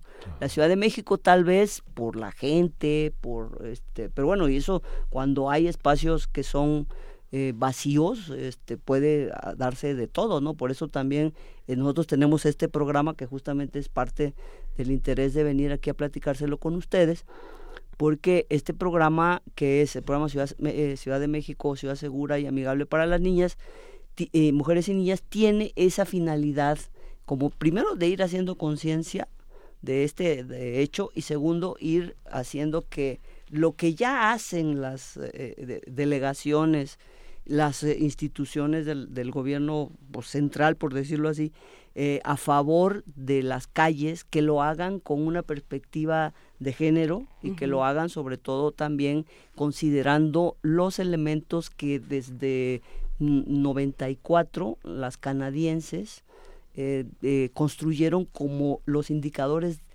para que las mujeres se sientan seguras en las calles, ¿no? Este programa está accesible en un documento de 83 páginas en PDF en, el en- la página de Inmujeres y tiene toda una argumentación teórica, académica y bibliográfica y todas las políticas públicas. ¿Cuáles serían las políticas públicas que han sido también muy cuestionadas y que los hombres se quejan muchísimo de ellas, como por ejemplo la la- la- las políticas públicas en el transporte, Sí. la separación? ¿no? Efectivamente, el, el- el programa tiene eh, cuatro componentes sustantivos y un, y un componente que es más bien como de gobernanza y el primer componente es el tema del transporte. Eh, aquí, por ejemplo, eh, sí tenemos eh, indicadores que muestran que todo lo que hacemos en el transporte público, fundamentalmente metro, metrobús, eh, transportes eléctricos, porque bueno, hay otra parte del transporte público que es ingobernable, que es, eh, es toda esta Es parte. ingobernable, pero no los- debería. no, no debería, ciertamente. Yo creo que, ah, bueno, hay un programa que se está haciendo para ir este eh, eh, reduciendo estos espacios efectivamente de Digo, desgobierno. Porque ahí es de donde están sucediendo la mayor cantidad de los de los problemas, o sea, o por lo menos no sé si la mayor cantidad, porque ese dato no lo tengo, pero sí ha sido notorio, sobre todo en las últimas fechas, cómo son tierra de nadie. Bueno, eh, eh, eh, sobre todo, dijéramos... Los eh, microbuses y las eh, peceras y las demás. pe- bueno, nosotros ya no tenemos peceras en la ciudad, ¿no? Ya hay sí microbuses y hay un hay un proceso de cambio de microbuses por autobuses de pasajeros, que ese es, dijéramos, parte del programa. En estos autobuses además tiene que haber cámaras, botones de emergencia, etcétera. Hay toda una serie de disposiciones para la parte de transporte en ese sentido. Eh, eh, no es un tema fácil porque estas cosas crecieron como eh, como, como, como, digo, como plagas eh, realmente, entonces es bastante complicada la negociación política, los recursos que se necesitan, pero ahí va. Lo que hemos oído en los últimos, en las últimas semanas son fundamentalmente de zonas eh, del Estado de México, que además muchos de esos transportes sí ingresan a través de los CETRANS, ¿no? Y parte, dijéramos, también de lo que se está haciendo en el transporte es justamente eh, ordenar esos CETRANS, sobre todo los que están limítrofes con el Estado de México, para efectivamente evitar que lleguen hasta la ciudad un transporte que, bueno, si el nuestro está eh, tiene muchos espacios de desgobierno, el, del Estado de México está verdaderamente eh, eh, en un caos, ¿no? Ahora, lo que estamos haciendo de en el transporte, aunque es cuestionado por muchos este, hombres y no pocas mujeres, sí está dando resultado, porque la encuesta nos muestra que el- el porcentaje de víctimas que señalan haber sufrido eh, eh, cuestión, sentido inseguridad o haber sufrido agresiones sexuales en el transporte ha- se ha reducido, por ejemplo, de 2013 a 2015. ¿no? Entonces, ha, ha aumentado en cambio todas las agresiones sexuales que se producen en las calles. ¿no? Entonces, lo del transporte creo que va bien, creo que, que, que pueda ser muy cuestionable, pero dada la, la sobrecarga del transporte que tiene, por ejemplo, el metro maneja 5 punto millones de personas y casi 17 millones de viajes al día, entonces es un transporte completamente eh, saturado y efectivamente la, la separación de vagones en horas pico, etcétera, es una medida que sí eh, reduce eh, muchos de estos incidentes, ¿no? Entonces eh, sí es, es este importante en esa parte lo de transporte. Adicionalmente, el segundo componente tiene que ver con las calles, justamente. Y justo esa parte, María Teresa, que el programa incluye a las niñas, digamos, ya no solamente es tarea de las mujeres transportar a los niños, ¿no? Los, o sea, los hombres andamos con carreolas, con carreolas dobles, y es un, y es un tema. Solo, este, no hay baños, no hay instalaciones donde cambiarlos, eh, eh, la seguridad en esta parte de la movilidad, la falta de alumbrado, las aceras invadidas por los automóviles, ¿cómo, por cómo- los ambulantes. Ajá, Y por los ambulantes. ¿Cómo está esa parte?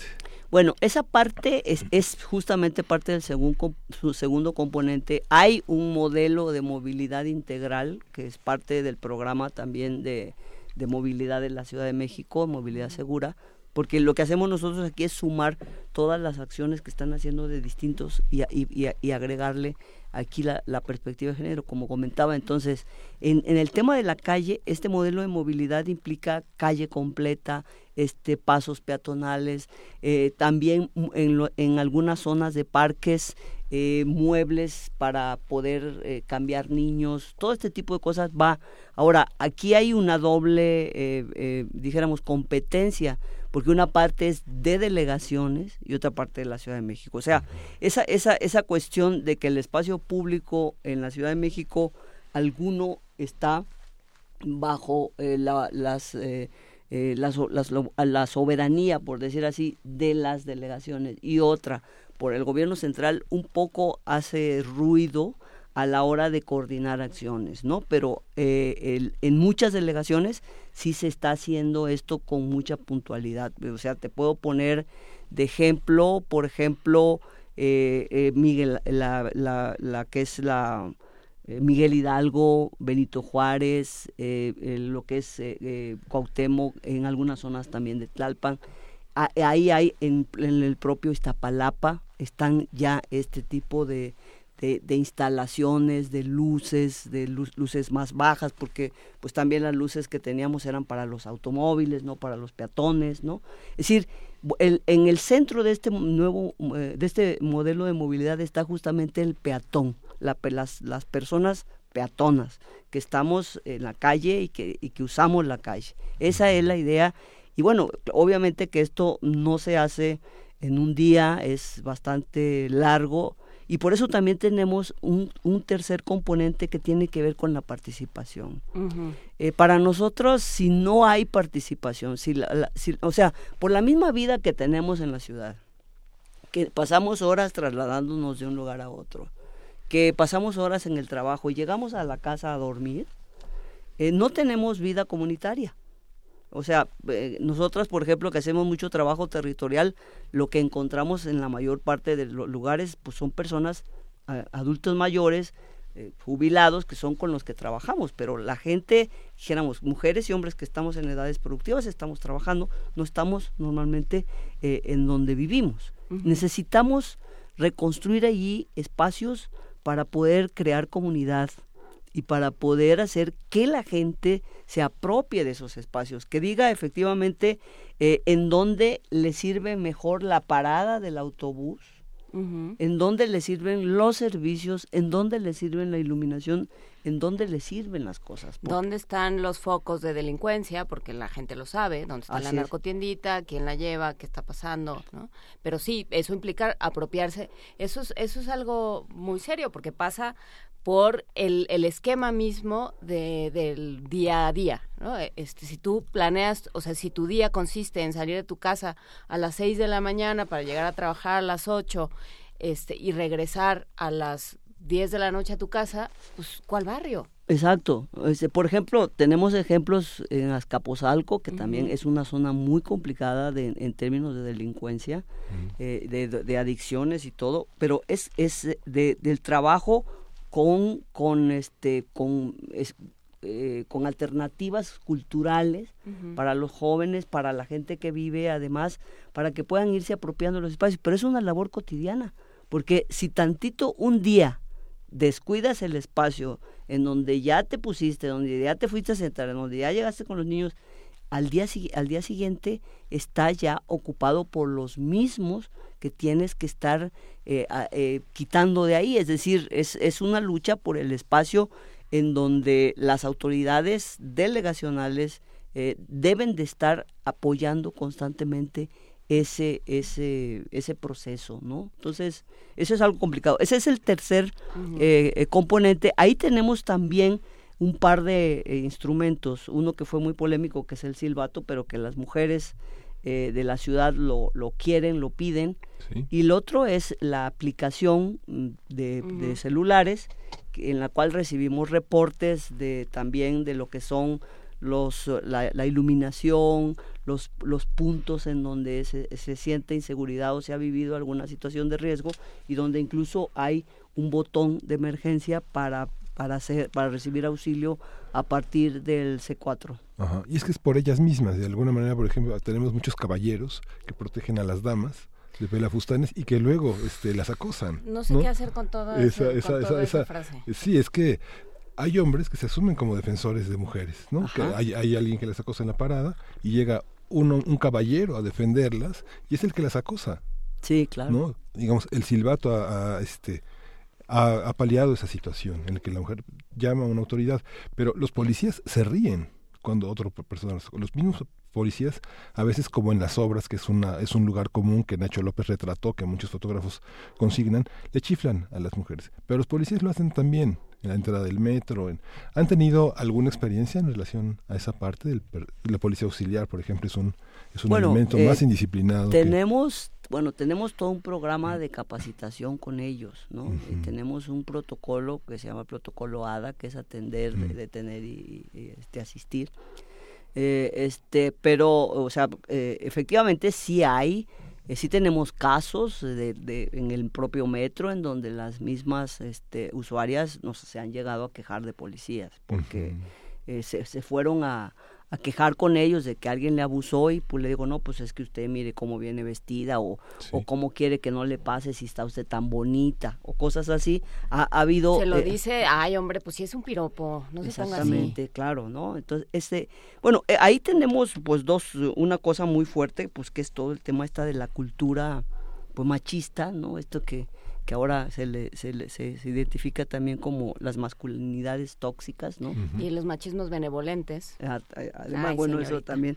Entonces, este, en donde efectivamente, pues es parte de la cultura y la policía no, no, no deja de compartir, dijéramos, muchas de estas eh, este, consignas de la, de la cultura eh, en general. y so- es, este, pero tenemos un programa de capacitación es- vamos a hacer un curso en línea con todos los elementos del programa para que pueda ser masivo, para que puedan tomarlo todos, porque, bueno, pues tenemos una de las policías entre todos los diferentes cuerpos pues más grande de la ciudad y eh, eh, digo del, país. país. o sea tenemos más de 140 mil policías entonces eh, este pues hay que tener un dispositivo muy masivo también para poder llegar a todas estas y a, y a través de este eh, eh, estos cursos pues vamos a, a- a incidir en esa parte Es que Con las mismas compañeras policías, ¿no? Los policías con que- las mismas compañeras son rudísimos. Yo creo que ahí está el tema, ¿no? Ah, Cuando hablábamos de transporte, pensaba en esto de las de, eh, de las acciones afirmativas, ¿no? De estas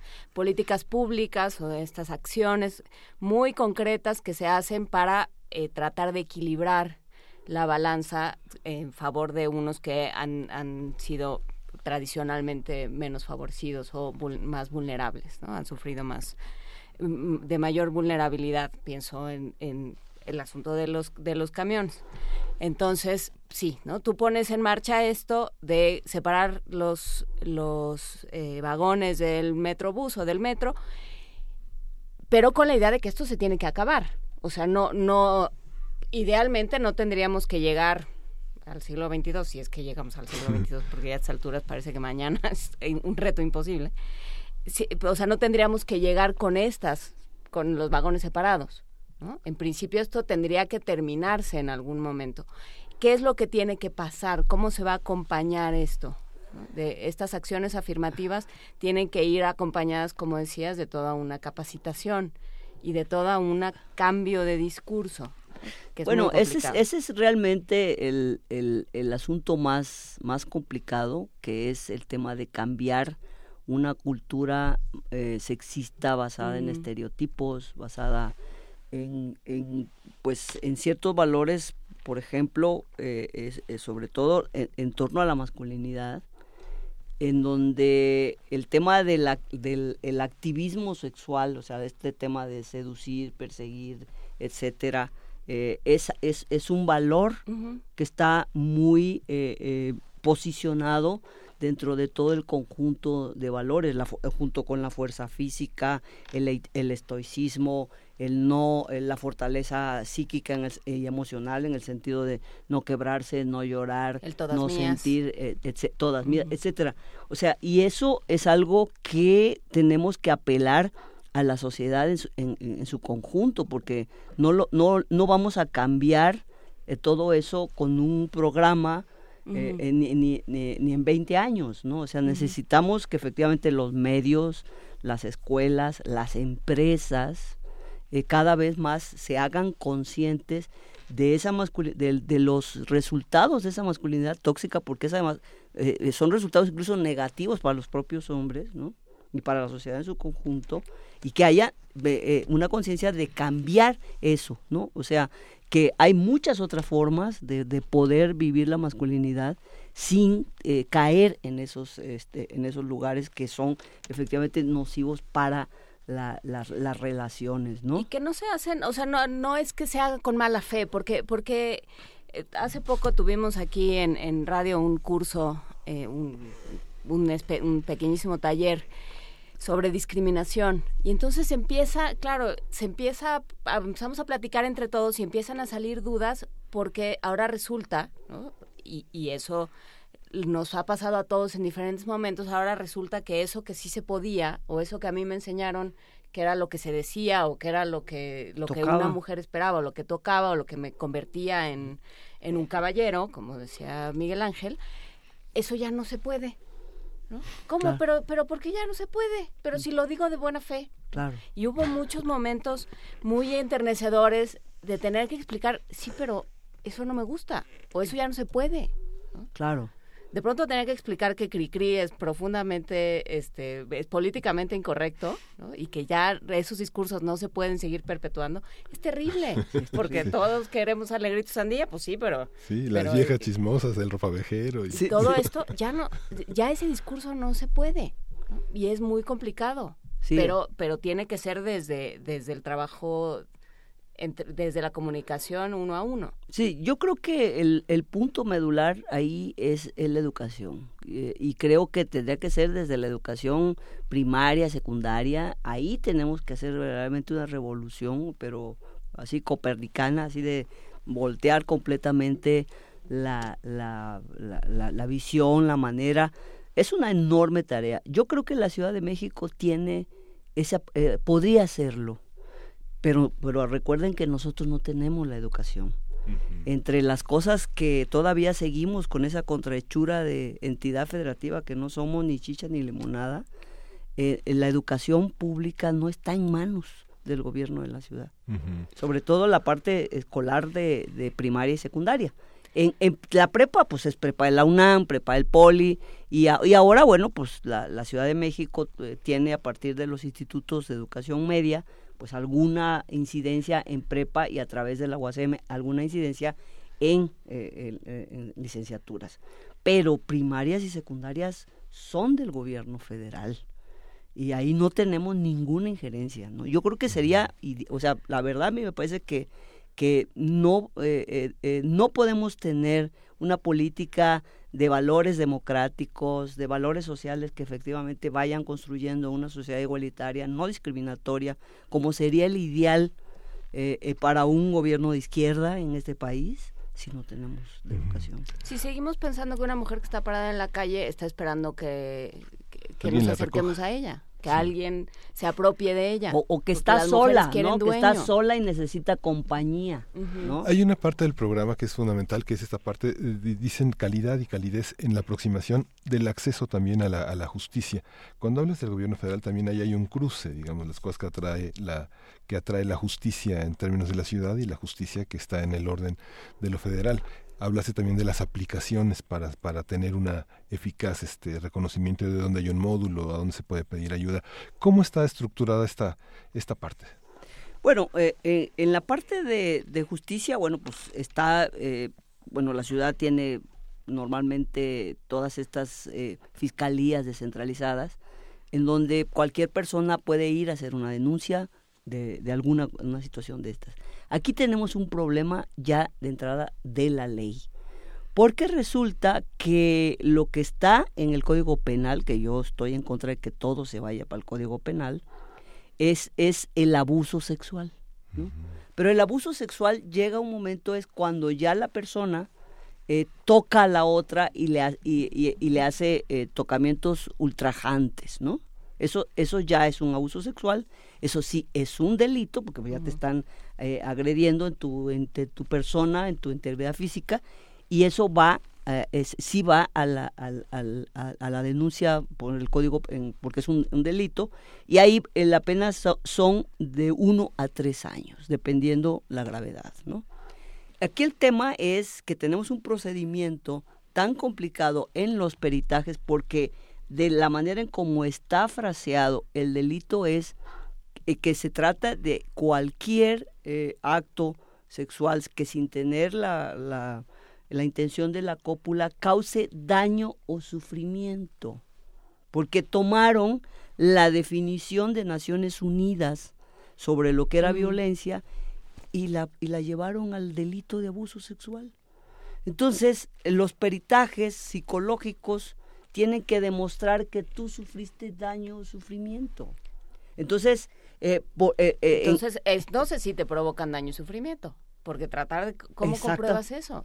Bueno, hay, hay, hay, hay reactivos, hay maneras, pero hay gente también que tiene una enorme resiliencia psíquica, que eso le produce indignación, pero no daño y sufrimiento. Entonces, ah, bueno, pues como tú no estás dañada, pues entonces no, no, hay, no hay nada que, que, que perseguir. Pero eso después de tres o cuatro horas de haberte hecho un, un, paquete de preguntas interminables. Es decir, ahí es donde yo creo que se requiere un cambio legislativo. En donde haya, eh, en, primero, en donde la, la, persona no tenga que hacer, eh, que la, la víctima no tiene que quedar sujeta a tanta cuestión para decir, oiga, pues si cuando me robó, me robó y ya, ¿Por qué tengo que decirle ahora que me tocó y me, y me trajo, que, que me, me produjo un tremendo daño económico porque me robó tres pesos? No, ¿verdad? No, pero me Nadie- quitó lo que era mío. Sí, exacto. Pero me quitó mi tranquilidad de estar en la calle. Exacto. Entonces yo creo que tendría que ser así tan automático como cuando me robaron tanto. O sea, no, no- no se mete a ver si tú tienes mucho, tienes poco o qué tanto fue victimizante ese robo, ¿no? Pues robó y, y- y entonces, o sea, tendríamos que tener un procedimiento así y en segundo lugar tendríamos también que tener eh, un procedimiento administrativo para todas aquellas faltas en las que o agresiones sexuales en donde, por ejemplo, y esto se ve muchísimo. Eh, un tipo se sube al metro, se sube al vagón de las mujeres, aunque no pueda subirse, se sube por sus pistolas y en ese momento empieza a tocarse sus partes delante de los demás. Y, o sea, y hay en las redes sociales encuentras un montón de estas fotografías de mujeres, hay una que se llama guerrilla comunicacional que, que anda subiendo todas estas cosas. O sea, y, y los del metro me dicen, no, pues es que es que no es delito. Sí, no es delito. No es delito. Pero, pero caray, o sea, eh, Sí. es, es una falta administrativa y debiera ser automática la sanción. No necesariamente porque alguien lo denuncia o eso, debe, debe ser automática. Creo que ahí nos fallan la- las disposiciones legislativas tal cual las tenemos, porque para, ¿por para que fuera... Nos está fallando el modelo. Porque, porque si, si estás, si, si seguimos funcionando eh, dentro de un modelo que entiende la atención masculina hacia las mujeres como algo eminentemente positivo, entonces, pues sí, bueno, pero ¿cuál es el problema? ¿No? O sea, pero si te estaba haciendo un piropo, pero hubo un momento en San Luis Potosí, me parece que alguien, eh, era San Luis Potosí, alguna, algún estado de por allá, eh, se convirtió en, delito el piropo. Y entonces fue todo un escándalo y se, se genera una discusión interesante porque, claro, es muy complicado. ¿no? O sea, generó una serie de problemas eh, de tipo administrativo enormes. Pero, pero es eso, ¿no? O sea, ¿por qué? ¿Por qué se entiende que, la, que, que tú no tienes por qué incomodarte por la atención masculina si es eminentemente positiva, si es lo que cualquier, a lo que cualquier mujer debe aspirar y lo que cualquier mujer debe desear, la atención masculina. Entonces, si estás funcionando en ese modelo, pues no, no va a haber una legislación que, que se salga de ese modelo. No, pero pues yo creo que justo para que funcione la justicia tenemos que tener procedimientos más Muy eh, eh, claros, muy más claros, muy expeditos, que no sean revictimizantes.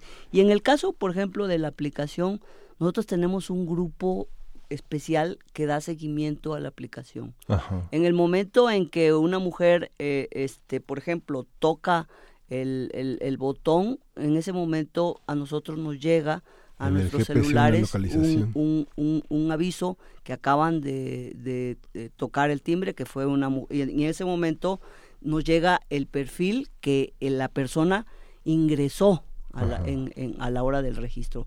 Si nos mandan datos falsos, pues, Pues sí. es un registro falso y no podemos hacer eh, este contacto con ellas. Sí, Pero si nos mandan datos eh, eh, eh, verídicos, hacemos contacto, eh, llamamos y tomamos, Sí. le, le- le ofrecemos los servicios y le damos seguimiento porque es un grupo en donde está eh, la Secretaría de Salud, está la Secretaría de Seguridad Pública, está la Procuraduría, la Fiscalía Especializada Ajá. en Delitos Sexuales y nosotros entonces eh, en el momento en que ella reciba ayuda de alguna patrulla y la trasladen a algún lado, nosotros inmediatamente Saben. sabemos a dónde, a ¿Cuánto dónde fue. tiempo tiene la aplicación funcionando? La bueno, ¿cómo se llama? La aplicación se llama eh, Vive Segura CDMX, está para iOS y para Android. Ajá. Se Eh, descarga este en- tiene en agosto, va el 25 de agosto cumple, cumple un año. Ajá. ¿Y, Y ya tienen datos de cómo va? Sí, eh, eh, pues eh, digo, para hacer una aplicación gubernamental no está mal, llevamos más de 3.000 eh, eh, ¿Descargas? descargas, y, y- no, como más de 4.000 descargas y como 3.000 este, eh, usuarias, ¿no? Eh, 2.999 reportes hasta junio. Eh, la, la, mayor parte de los reportes son de la sensación de inseguridad, que dicen aquí estamos inseguras, y este, de violencia sexual solamente ha sido un total de 189 reportes, que en violencia sexual están como todos los que son eh, eh, mm, todas las agresiones sexuales. Ahora, hicimos ya una evaluación del, de la, del APP y vamos a hacer una actualización con algunas eh, este, modificaciones, modificaciones más, más pequeña, porque nosotros así con el afán de facilitar mucho a, las mujeres le metimos todo el mapa de todo el transporte, todo el mapa de las estaciones, entonces es una, una aplicación un poco pesada, entonces la vamos a hacer más ágil. Y, este, así que pues este año vamos a tener una, una nueva versión. María Teresa, para ir cerrando la conversación, hay una, hay una parte. Si las mujeres han luchado durante mucho, mucho tiempo, muchas décadas por tener una voz, las niñas no la tienen. ¿no? El programa también está dedicado a niñas. Y si nosotros observamos en la calle, hay una gran cantidad de niñas solas.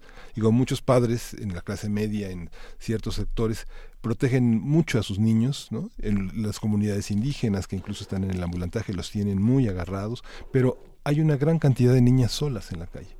¿Qué pasa con esa parte? ¿Es, es, es visible para la autoridad? ¿Cómo ellas no son visibles para ellas mismas? transitan, van a las tortillas, van al mandado, salen a eh, la calle, estamos, los eh, parques. Eh, estamos ahora, bueno, vamos a tener los resultados de la, la segunda encuesta origen-destino del transporte público.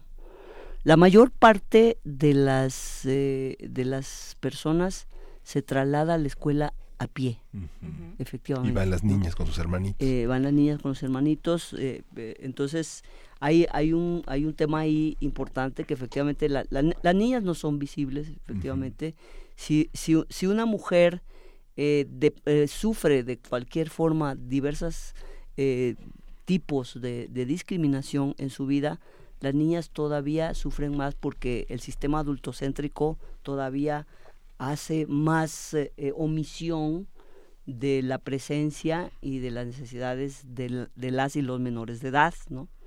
Entonces, eh, en la parte de las niñas, por ejemplo, en el transporte también tenemos datos de, sus traslados, porque sobre todo en el metro, en, las horas de las escuelas entran muchas niñas al, al, transporte público y bueno, estas niñas van en los, en los vagones de mujeres porque efectivamente son presa de mucho tipo de, abuso, de mucho ah, hostigamiento y cosas de este, de este tipo. Eh, tenemos un, un, programa especial que, que, o una vertiente especial de trabajo que estamos haciendo con UNICEF y tenemos anualmente una serie de reuniones eh, con niñas de diferentes delegaciones para darles información para de estas cosas y al mismo tiempo también recibir todas sus opiniones sobre lo que pasa en sus escuelas, en, todo este, este, tema del bullying, toda esta, la, la, violencia que además se está dando también en, entre niñas, eh, es algo que, eh, que también este pues llama la atención de lo que de todo lo que tenemos que hacer pero pero es, es un punto central eh, este ya nosotros ya llevamos tres años con este programa con, con UNICEF de, de, las niñas. ¿Cómo, ¿Cómo nos comunicamos con el Instituto de las Mujeres de la Ciudad de México? Ah, mira, bueno, pues tenemos aquí teléfonos, tenemos, eh, eh, por ejemplo, el 55 12 28 36, el 55 12 28 56, que son teléfonos del instituto. Tenemos también la página www.imujeres.cdmx.gov.mx y tenemos también el, el Twitter eh, arroba y mujeres CDMX y en Facebook es eh, F eh, slash eh, y mujeres Ciudad de México, CDMX. Pues ahí están los eh, ahí están los teléfonos y los datos de contacto. comuníquense con ellos, comuníquense con nosotros, eh, cuéntenos si han usado la aplicación, qué tal funciona, qué hay que hacer, porque esta ciudad, mal que bien, pues es de todos y hay que y hay que trabajarla y cuidarla entre todos. Muchísimas gracias, No, Teresa sí. Enchaustegui, directora general del Instituto de las Mujeres de la Ciudad de México. Hay muchas cosas que se pueden mejorar en el gobierno de la Ciudad de México, pero bueno, en eso estamos trabajando. Muchas gracias. Muchas gracias a ustedes. Hasta Gracias, luego. Saludos. Vamos a ir con la curaduría musical de Dulce Wet y vamos a oír eh, la, la- la- la composición de Johann Joachim Quantz. Es alemán, 1773, la fecha de su, de, de- de su desaparición. Él es compositor y flautista y vamos a oír el tercer movimiento, Presto, del concierto para flauta en sol mayor en tres movimientos. Lo interpreta Peter Lukács Graf en la flauta y la Orquesta de Cámara de Zúrich bajo la dirección de Edmond de Stout.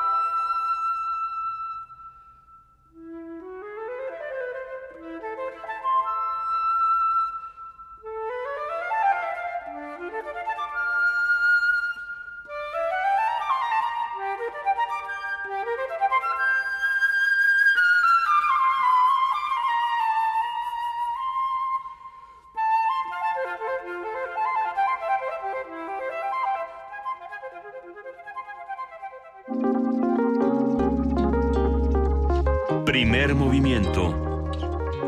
Hacemos comunidad.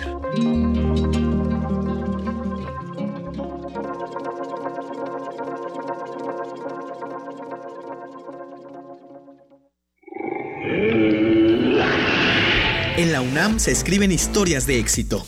En Fundación UNAM hacemos que estas historias sean posibles, ya que becamos anualmente a más de 68 mil universitarios. Súmate 5340-0904 o en www.funam.mx. Contigo hacemos posible lo imposible. Una orquesta en la cocina Cuarteto de cuerdas en el auto. y un violonchelo solista sentado en el sillón favorito de la sala. Orquesta Filarmónica de la UNAM. Desde la sala Nezahualcóyotl. Escucha los conciertos los domingos al mediodía. Desde la comodidad de tu casa. 96.1 FM. Radio UNAM. Dicen que hablando se entiende la gente. Nosotros creemos que es dialogando, Dialogar para intercambiar ideas. Organizarnos y entender a los demás. comprender qué nos disgusta o qué nos gustaría cambiar. Este es el primer paso. Por eso, participemos en las más de 600 mesas de diálogo que habrá por todo el país. El diálogo es muy importante para el futuro de México. Infórmate en INE.mx y participa. Toma la palabra y hazla valer. Instituto Nacional Electoral, INE. Un glaciar es una capa de hielo que se origina en la superficie terrestre. Su existencia es posible por la acumulación, compactación y recristalización de la nieve. Se sabe que cada glaciar contiene en su interior una historia musical que depende de su edad y su tamaño. Se sabe también que muy en lo profundo de las aguas polares, todos los glaciares están conectados entre sí. Glaciares, túneles infinitos para el fin del mundo. Jueves, 22 horas, por el 96.1 de FM, Radio UNAM. Náhuatl, Mixteco, Maya, Celtal, Tzotzil, Zapoteco, Otomí. Las lenguas originarias de México reunidas en un espacio de interculturalidad. Calme Cali. Calme Cali. Acompáñanos a conocer las diferentes culturas indígenas de nuestro país en voz de sus hablantes. Todos los jueves a las 10 de la mañana. Retransmisión domingo 15.30 horas. Por el 96.1 de FM. Radio UNAM.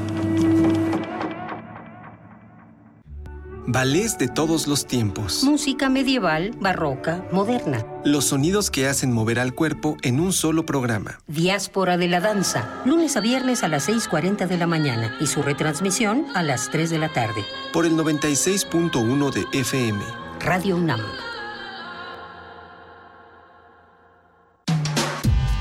Primer movimiento. Podcast y transmisión en directo en www.radiounam.unam.mx.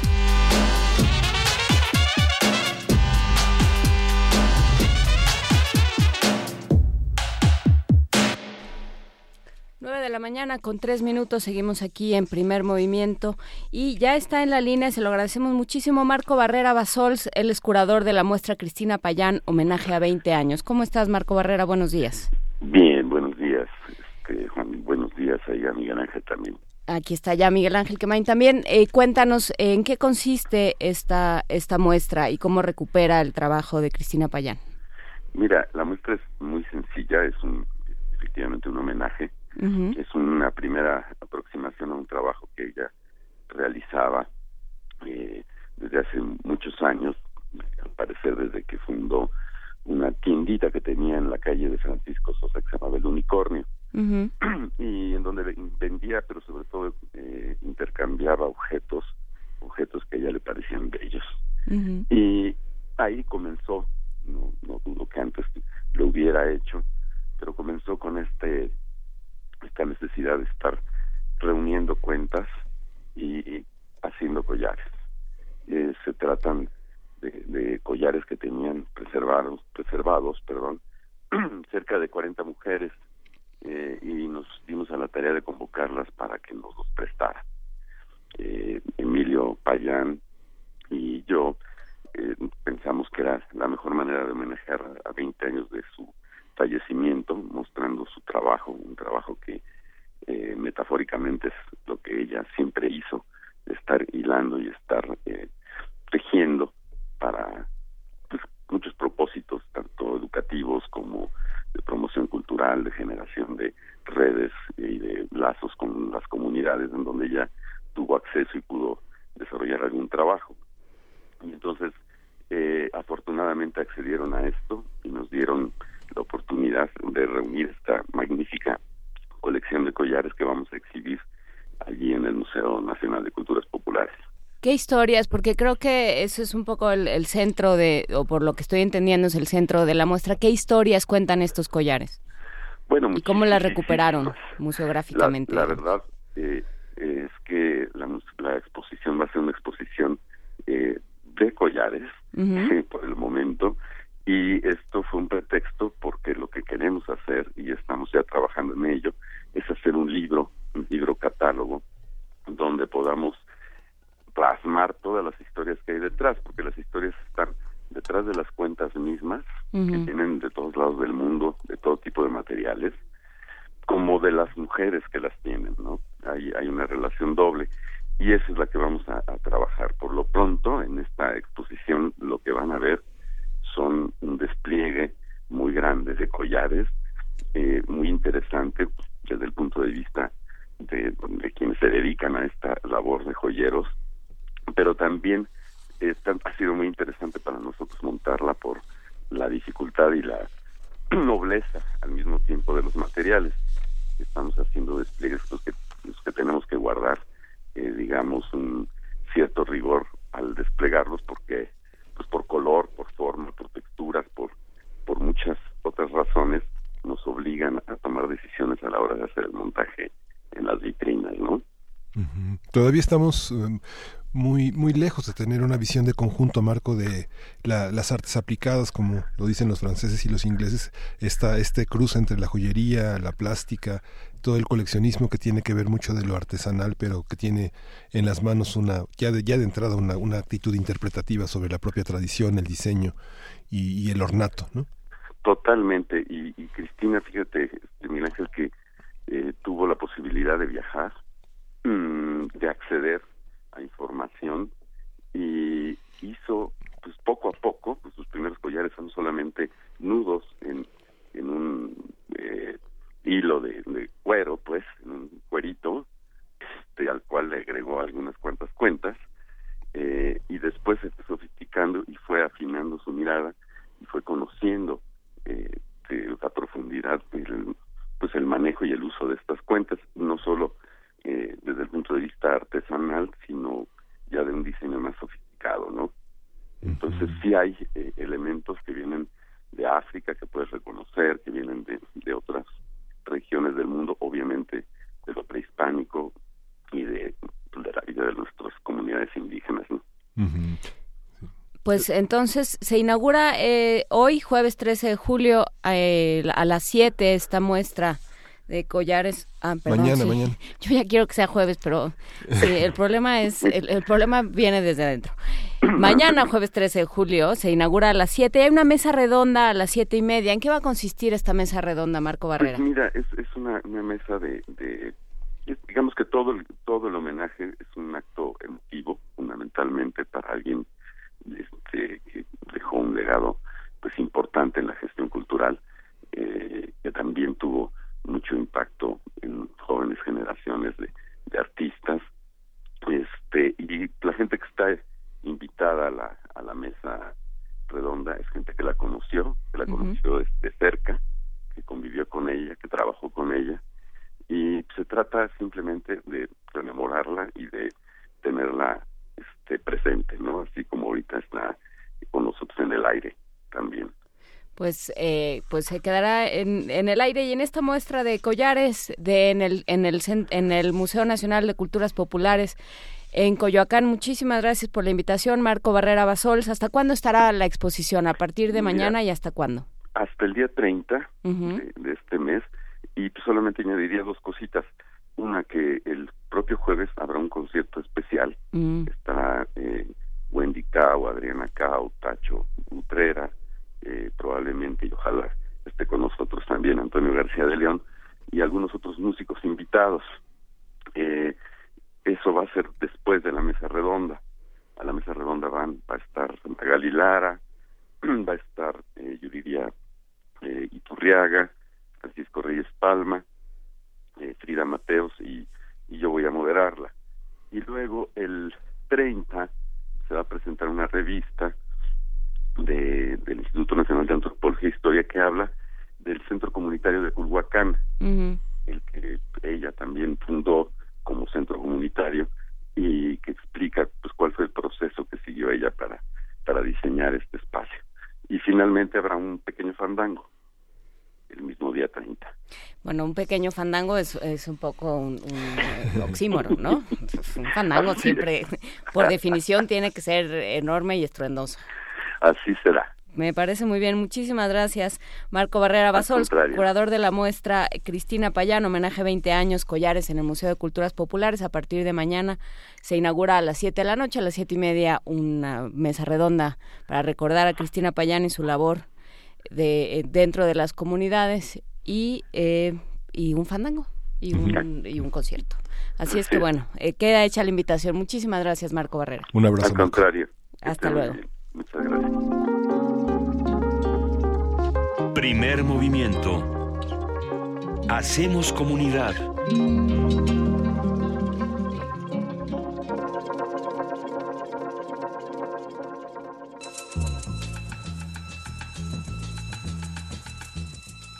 Es hora de poesía necesaria.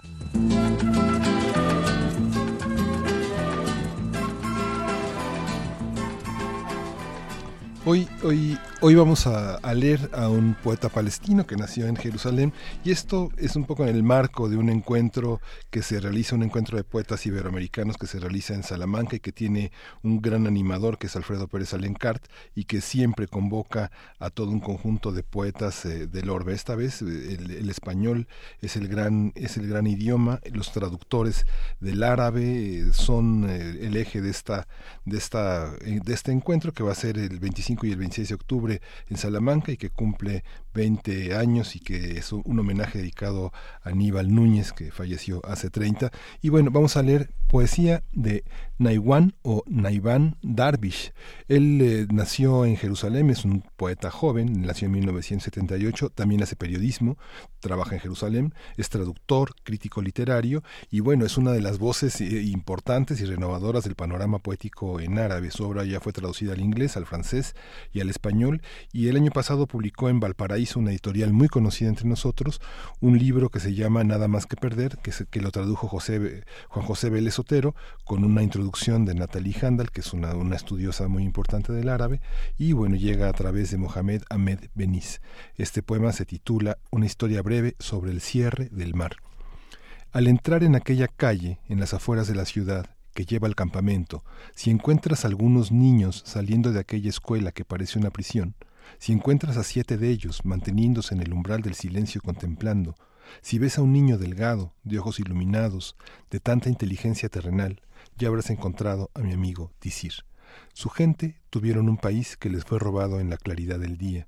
En sus ojos inquietos se puede notar el despertar de los pájaros, ni las casas de cemento ni el recuerdo de estaño, y tampoco las voces temibles de la inalámbrica del ejército de ocupación durante las semanas toque de queda. Todo no redujo ni un grano la iluminación en sus ojos. Había visto el mar una vez y nada podría convencerle de no ir por ahí otra vez. En los largos días de toque de queda estaba obligado a tener paciencia. Se quedaba con la promesa, en algún atardecer, al levantarse el toque de queda, te llevaremos al mar. Cuando al fin se levantó el toque de queda, en alguna víspera le dijeron, el mar está ahora cerrado, vete a dormir. Aquella noche no durmió, imaginó a un viejo cerrando el mar con un gran tablón de estaño, bajándolo de una estrella del horizonte hacia la arena de la playa. Lo cerró perfectamente con un gran candado. Después se imaginó al viejo de vuelta a su casa. Cuando entras a aquella calle de las afueras de la ciudad que lleva al campamento, si vislumbras, los, si vislumbras dos ojos iluminados de tanta inteligencia terrenal, pregúntales por favor si el mar de Gaza se habría abierto o todavía sigue cerrado. Primer movimiento.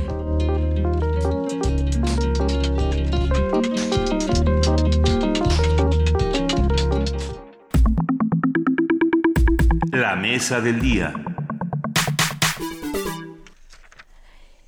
La canasta básica es un conjunto de productos de primera necesidad que necesita una familia promedio para subsistir a partir de su ingreso. Eh, sí, La primera canasta básica del mundo fue elaborada en 1902 por el químico inglés Seaborn Rowntree, pero solo incluía alimentos. Con el paso del tiempo fueron diseñadas canastas que incorporaban otros aspectos como esparcimiento, cultura y educación. En México, algunas instituciones privadas y públicas elaboran sus propias canastas básicas de acuerdo con objetivos específicos. Una de las más conocidas es la utilizada por el Banco de México para medir la inflación a través del Índice Nacional de Precios al Consumidor, la cual contempla alrededor de 80 artículos entre productos y servicios. De acuerdo con algunos estudios, en diciembre de 2006 eran suficientes 134 horas de trabajo de salario mínimo para adquirir la canasta básica. Hoy son necesarias 193 horas laborales. Conversaremos sobre este índice de precios, para qué sirve, dónde viene, de dónde viene y qué tan pertinente resulta en la economía contemporánea con Francisco Rodríguez, miembro del Consejo Editorial del Observatorio Económico de la Universidad Autónoma Metropolitana Unidad Azcapotzalco. Muchísimas gracias, Francisco, por estar esta mañana con nosotros. ¿Qué tal? Buenos días, un gusto estar aquí. Buenos días, Juana Inés, Miguel Ángel y al auditorio. A ver, es que, claro, me, me quedé leyendo un bonito documento que nos trajiste Sí, ese lo para podemos documentar. comentar en alguna otra ocasión. para documentar nuestro optimismo Así es. sobre los índices de pobreza. Pero bueno, em, ¿qué es la canasta básica? Bueno, la canasta básica que eh, antes medía el Banco de México y actualmente la mide el INEGI, Ujú. digamos que es un subconjunto del total de bienes y servicios que componen el Índice Nacional de Precio al Consumidor, que levanta el INEGI y reporta de manera quincenal. El índice de precio al consumidor tiene 283 productos genéricos. Genéricos me refiero a, por ejemplo, refrescos, no un Mm. tipo de refresco en especial, no una presentación, sino el genérico refresco. Y de esos 283, hay 82 que conforman el índice de la canasta básica. Ahora, esta canasta básica se definió en 1988 en el marco de aquellos pactos para la estabilidad y el crecimiento económico que tuvimos a- en la segunda mitad de los ochentas y se definió un tanto de manera arbitraria porque la definición la hicieron de manera conjunta sindicatos, empresarios, gobierno. Entonces, tiene muchos La productos. triada del terror. Exacto. El corporativismo en su máxima expresión.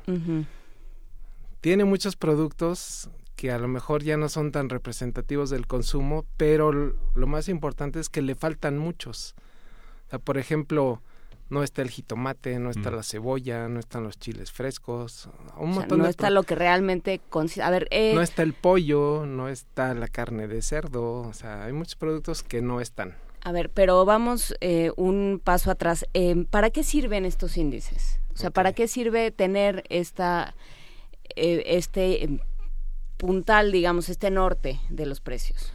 Bueno, el digamos la inflación, el aumento de precios es una de las variables más importantes para ver el estado de una economía, pero también para saber hacia futuro yo eh, la planeación que tengo que hacer, pues cómo la voy a hacer. O sea, si yo estoy esperando que la inflación de 2017 cierre en 6% y voy a realizar una inversión, pues a mí me gustaría que mi inversión por lo menos me cubriera ese 6% y algo más de ganancia.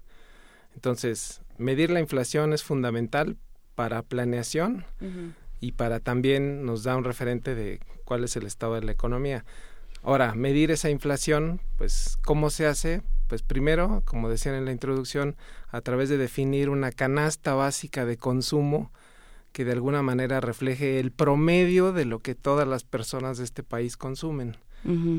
Existe siempre la percepción de que cuando el INEGI reporta la inflación, todo el mundo pensamos, pero eso no es lo que yo estoy viendo. Yo fui al súper y las cosas me cuestan 10% más que hace un año, no 6% o no 3% cuando tuvimos inflaciones bajas. Lo que pasa es que es un promedio nacional y digamos la acepción más frecuente para definir la canasta básica se basa en las encuestas que se hacen cada dos años de ingreso-gasto. Preguntarle en todos los hogares, pues, en qué está gastando la gente. Y con base en eso, se diseña la canasta. Pero en este caso la canasta, como decía, fue diseñada de manera un tanto arbitraria en 1988. Urge que se actualice esa canasta. ¿Y urge con ese, con ese mismo modelo? O sea, porque a ver, eh, ahora, ahora sí ya vamos a ver qué contiene. Exacto. ¿Qué incluye la canasta básica? Bueno, la, la canasta básica actual, Ujú. estos 86 productos, básicamente se concentran en alimentos, medicinas, eh, por ahí algún... Déjame, voy a sacar la lista para no estar este, inventando qué contiene la canasta. Se divide principalmente en alimentos, bebidas y tabaco, algunos servicios de vivienda como electricidad, gas, teléfono, pero por ejemplo en el teléfono hay un tema. Antes se cobraba la larga distancia, ahora eh, ya no se está usando larga distancia, pero no existía el concepto de telefonía celular. Entonces pues, es algo que hay que incorporar. Hay este muebles, aparatos, accesorios domésticos, algunas cosas de salud,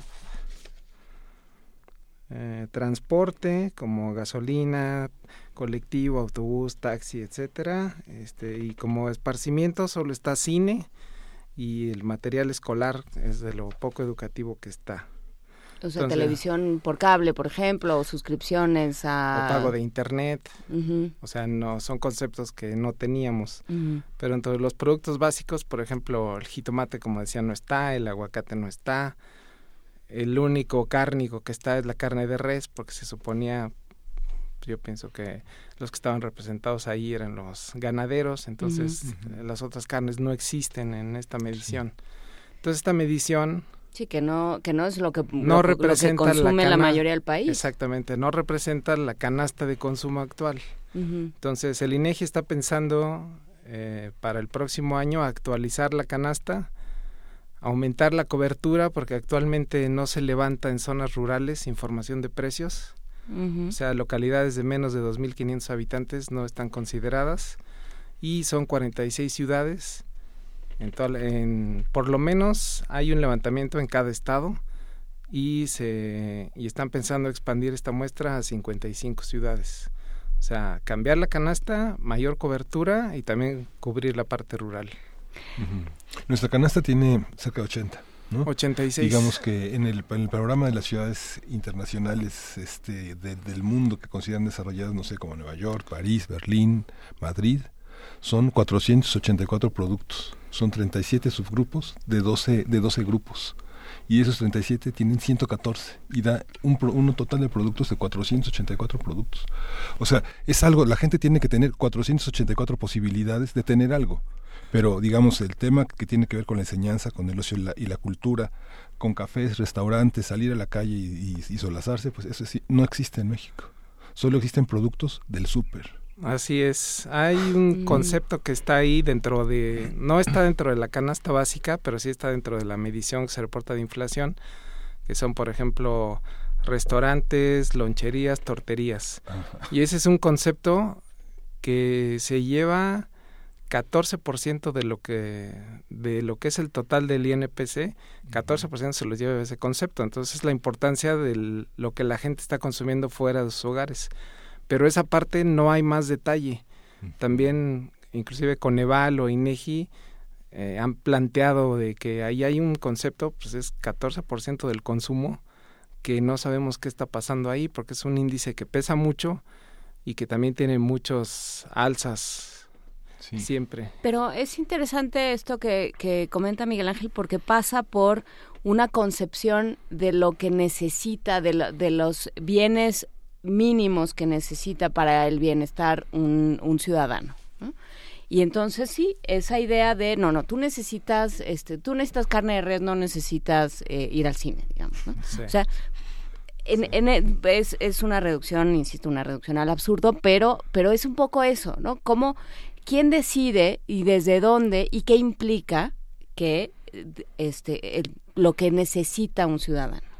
Bueno, la, el planteamiento de la canasta se hace a partir de lo que los mismos hogares reportan que es en lo que están gastando. O sea, va, el INEGI va y les pregunta eh, cuánta carne consumió, qué tipo de carne, cuántos kilos de tortillas, cuánto le costaron. O sea, entonces a partir de lo que los hogares reportan, es que se crea esta, digamos, canasta mínima de consumo. Obviamente hay hogares, seguramente porcentajes muy bajos, que reportan algún cierto tipo de producto o servicio que la mayoría de la población no consume.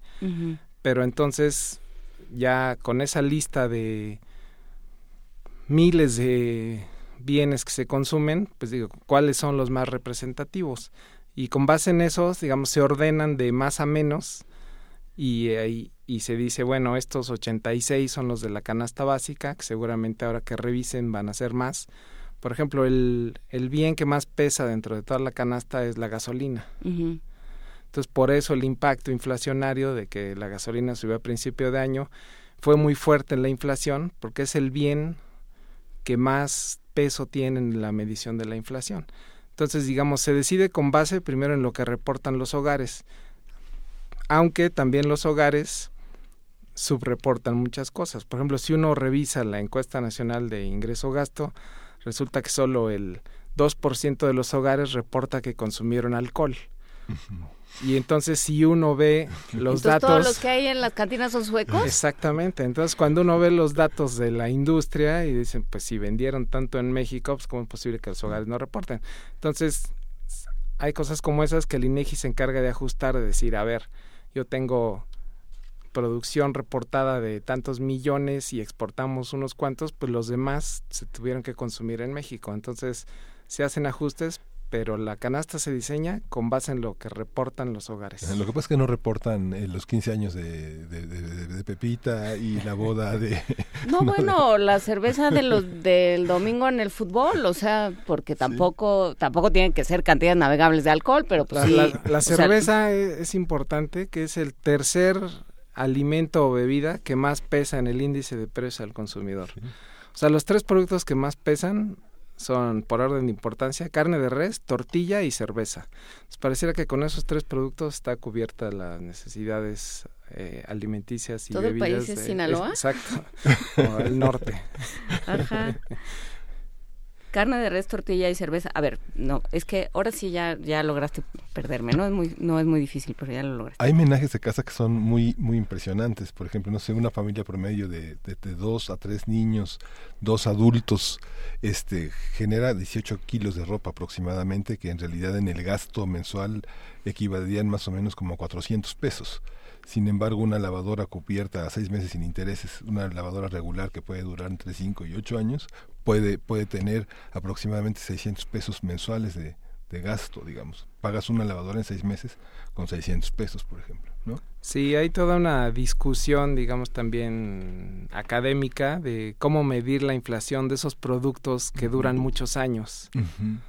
Porque, pues sí, la lavadora a lo mejor ya la pagaste en seis meses, pero la vas a utilizar cinco años. Sí, o 10 años. O diez años, o veinte las antiguas, ahora ya no duran tanto. ¿no? Entonces, ¿cómo trasladar eso al, al consumo mensual de una familia?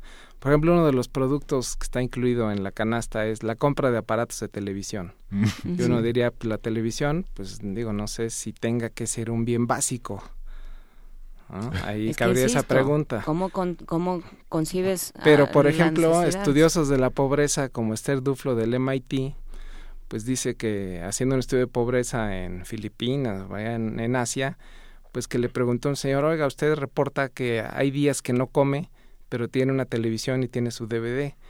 Y el señor le dijo, pues claro, dice, uno se puede aguantar el hambre, pero ni modo de dejar de ver tele un día. ¿no?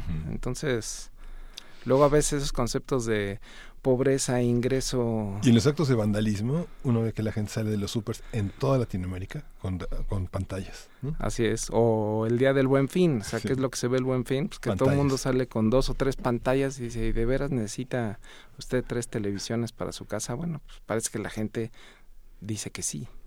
Pero, eh, eh, ¿para qué? A ver, es que vamos otra vez al principio. ¿Qué, qué, ¿Cómo planteamos esto? O sea, estos, estas mediciones aparentemente no funcionan. ¿no? Estas mediciones como las tenemos ahorita ya no están funcionando. Par- este, porque claramente tenemos más pobres, eh, no se están eh, impulsando o no se están eh, ayudando la- las economías dándole a la gente lo que la gente necesita, digamos, dándole los, los subsidios que se necesitan, etcétera. Eh, ¿cómo, ¿Cómo saber ¿no? Y, cómo, y cómo resolver el divorcio o, el, conflicto entre lo que la gente quiere y lo que el Estado decide que tiene que querer. O lo que el Estado decide. Por ejemplo, aquí Rafa Olmedo lo dice, eh, saldría, si se hiciera un verdadero análisis de consumo, saldría tortillas, chiles y Coca-Cola. Sí. seguramente. Este, y la Coca-Cola es algo que al, al Estado no le conviene que el, que Inclusive le puso un impuesto, ¿no? sí, bueno. hay una discusión de si ha menos consumo o no, pero bueno, ya le puso un impuesto de castigo a todas las bebidas azucaradas. Pero bueno, yo creo que hay buenas aproximaciones, como la que hace Coneval, de medir una canasta alimentaria. Esa canasta alimentaria está basada en una canasta que propuso CEPAL, se discutió con gente del Instituto de Nutrición y llegaron a, requerimientos energéticos diarios mínimos que tendría que tener una persona. Entonces esa canasta tiene más de 30 productos donde sí se ve que están los alimentos que más consumimos en México y eso lo transforman en una medición mensual con lo que dicen, pues una persona en el medio rural necesita para alimentarse al mes mil pesos por lo menos y en un entorno urbano mil cuatrocientos pesos. Entonces eso ya nos da una idea de cuánto se necesita mínimo por persona, por lo menos para comer. Y esa línea de la canasta alimentaria se le llama la línea de bienestar mínimo. Después tiene otra canasta, que es la no alimentaria, donde ya incluye temas de transporte, vivienda, ropa, etcétera, y esos son en el medio urbano otros 1200 pesos y en el medio rural otros 700 pesos. Pero ¿cómo el transporte está fuera de lo básico?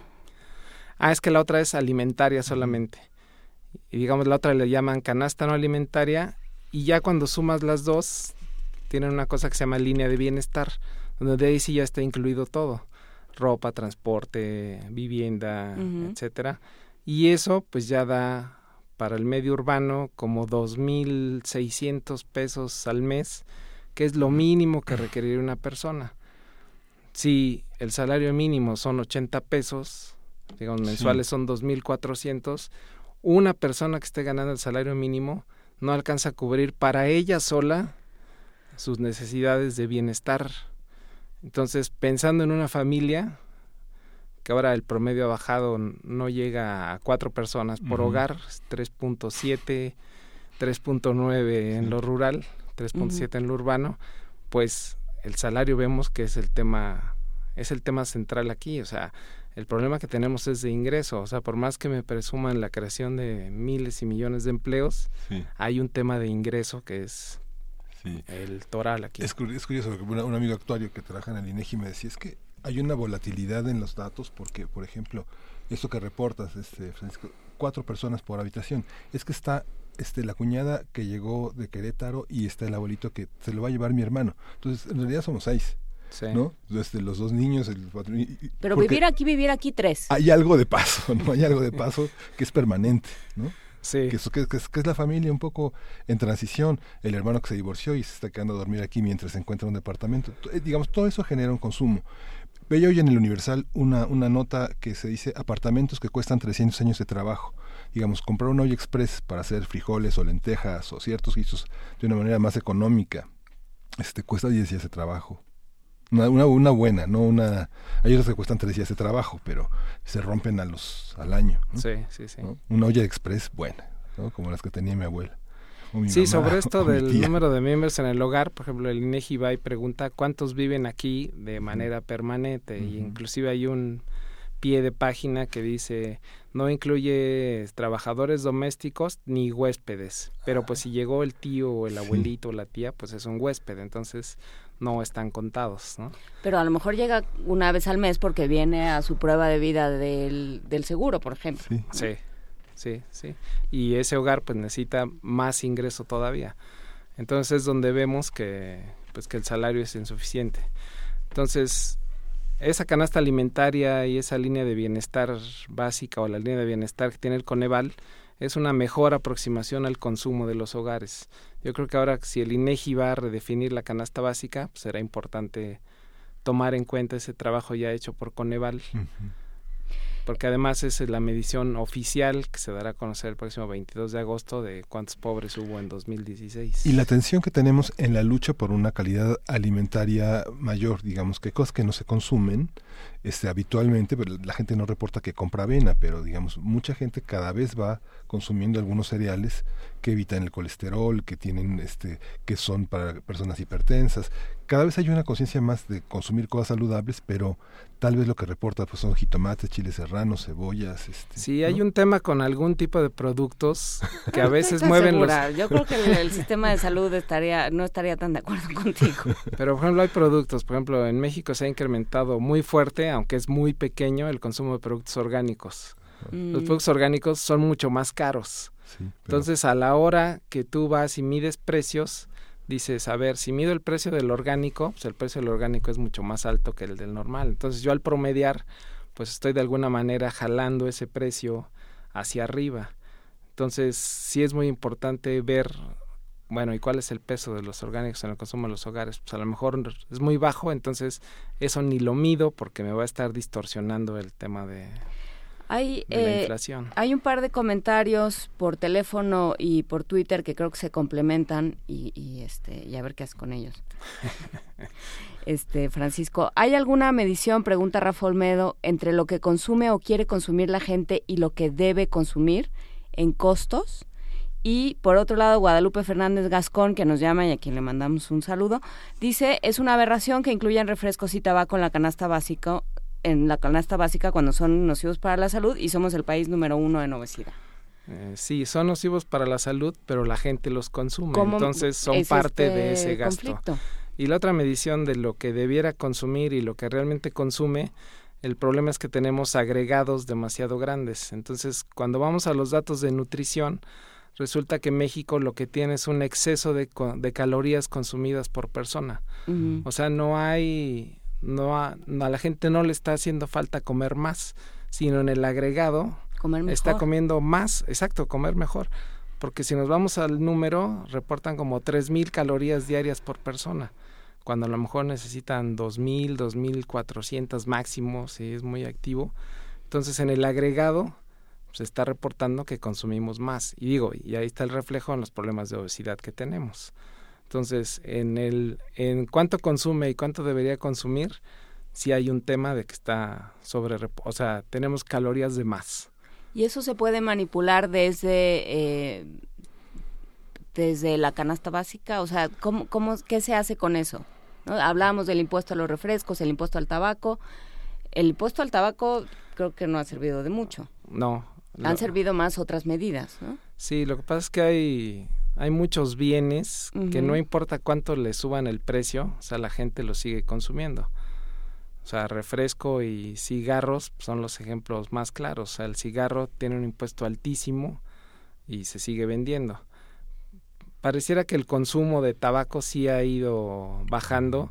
Pero por las restricciones, ¿no? Por los temas de salud. O sea, el tema salud este, sí ha tenido impacto y como que ahora ya se ve más raro ver a la gente que está fumando. Un, un Nobel que estuvo aquí hace poco, Akerlof, este, que digo, es un super académico, él decía, es que yo todos los días que llego a mi edificio veo afuera gente fumando. Dice, y todavía no entiendo por qué hacen algo que es totalmente irracional. Ay, pero que acaba de llegar, se acaba de caer de Saturno. Porque ¿O justo, justo el tema de la economía es que está basada en que el consumidor es racional y va a escoger lo que le procura el mayor beneficio. Pero bueno, lo que pasa es que la gente pues encuentra mayor beneficio en fumar que en preocuparse por su salud, porque es algo que va a pasar en 20 o en 30 años, entonces no le preocupa actualmente. Entonces, pues la gente igual seguirá tomando refresco y seguirá fumando. Y, y eso, ¿cómo, digamos, qué medidas, ya nos desbarrancamos brutalmente de la canasta básica, pero eh, qué medidas sí funcionan? O sea, por ejemplo, eh, campañas de información, estos, este terrorismo este, visual que ha ejercido la industria, bueno, no la industria tabacalera, desde luego que no, los, las diferentes, los diferentes organismos de salud pública en contra del tabaco, por ejemplo. Pues yo creo que la información sí es fundamental, pero lo importante es que la gente realmente internalizara esa información. Porque o sea, el tema con la salud es que es algo que si no se está padeciendo en el momento, la gente no se preocupa lo suficiente, porque es algo que le va a pasar en 30 años. Bueno, sí, y, y la respuesta clásica es, pues de algo me de morir. Y pues sí, seguro, de algo se va a morir, pero lo que no está tomando en cuenta, que le va a costar al sistema de salud, que a lo mejor le está restando años de, de vida a esa persona y todo eso no se toma en cuenta. Y como dices, pues es un costo para todo el sistema de salud. O sea, el tema de las enfermedades cardiovasculares y, y temas como diabetes y todo eso, pues le cuestan al sistema de salud miles de millones de pesos. Entonces sea, sí es un tema. Y están en la canasta porque la gente reporta que los consume.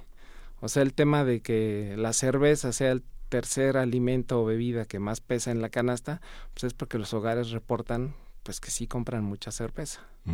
Es que ese es el tema, o sea, no es algo que se, que se haya, es que yo creo que ahí está la confusión, no es algo que, que se haya prescrito desde el gobierno, sino que se supone que, que, que emana de los datos que cada quien Exacto, aporta. sí, o sea, surge de lo que reportan los hogares. Y también de la capacidad que, tiene- que tiene el INEGI de levantar información. Por ejemplo, el INEGI levanta 235 mil precios al mes para armar el índice de precios al consumidor. 235 mil.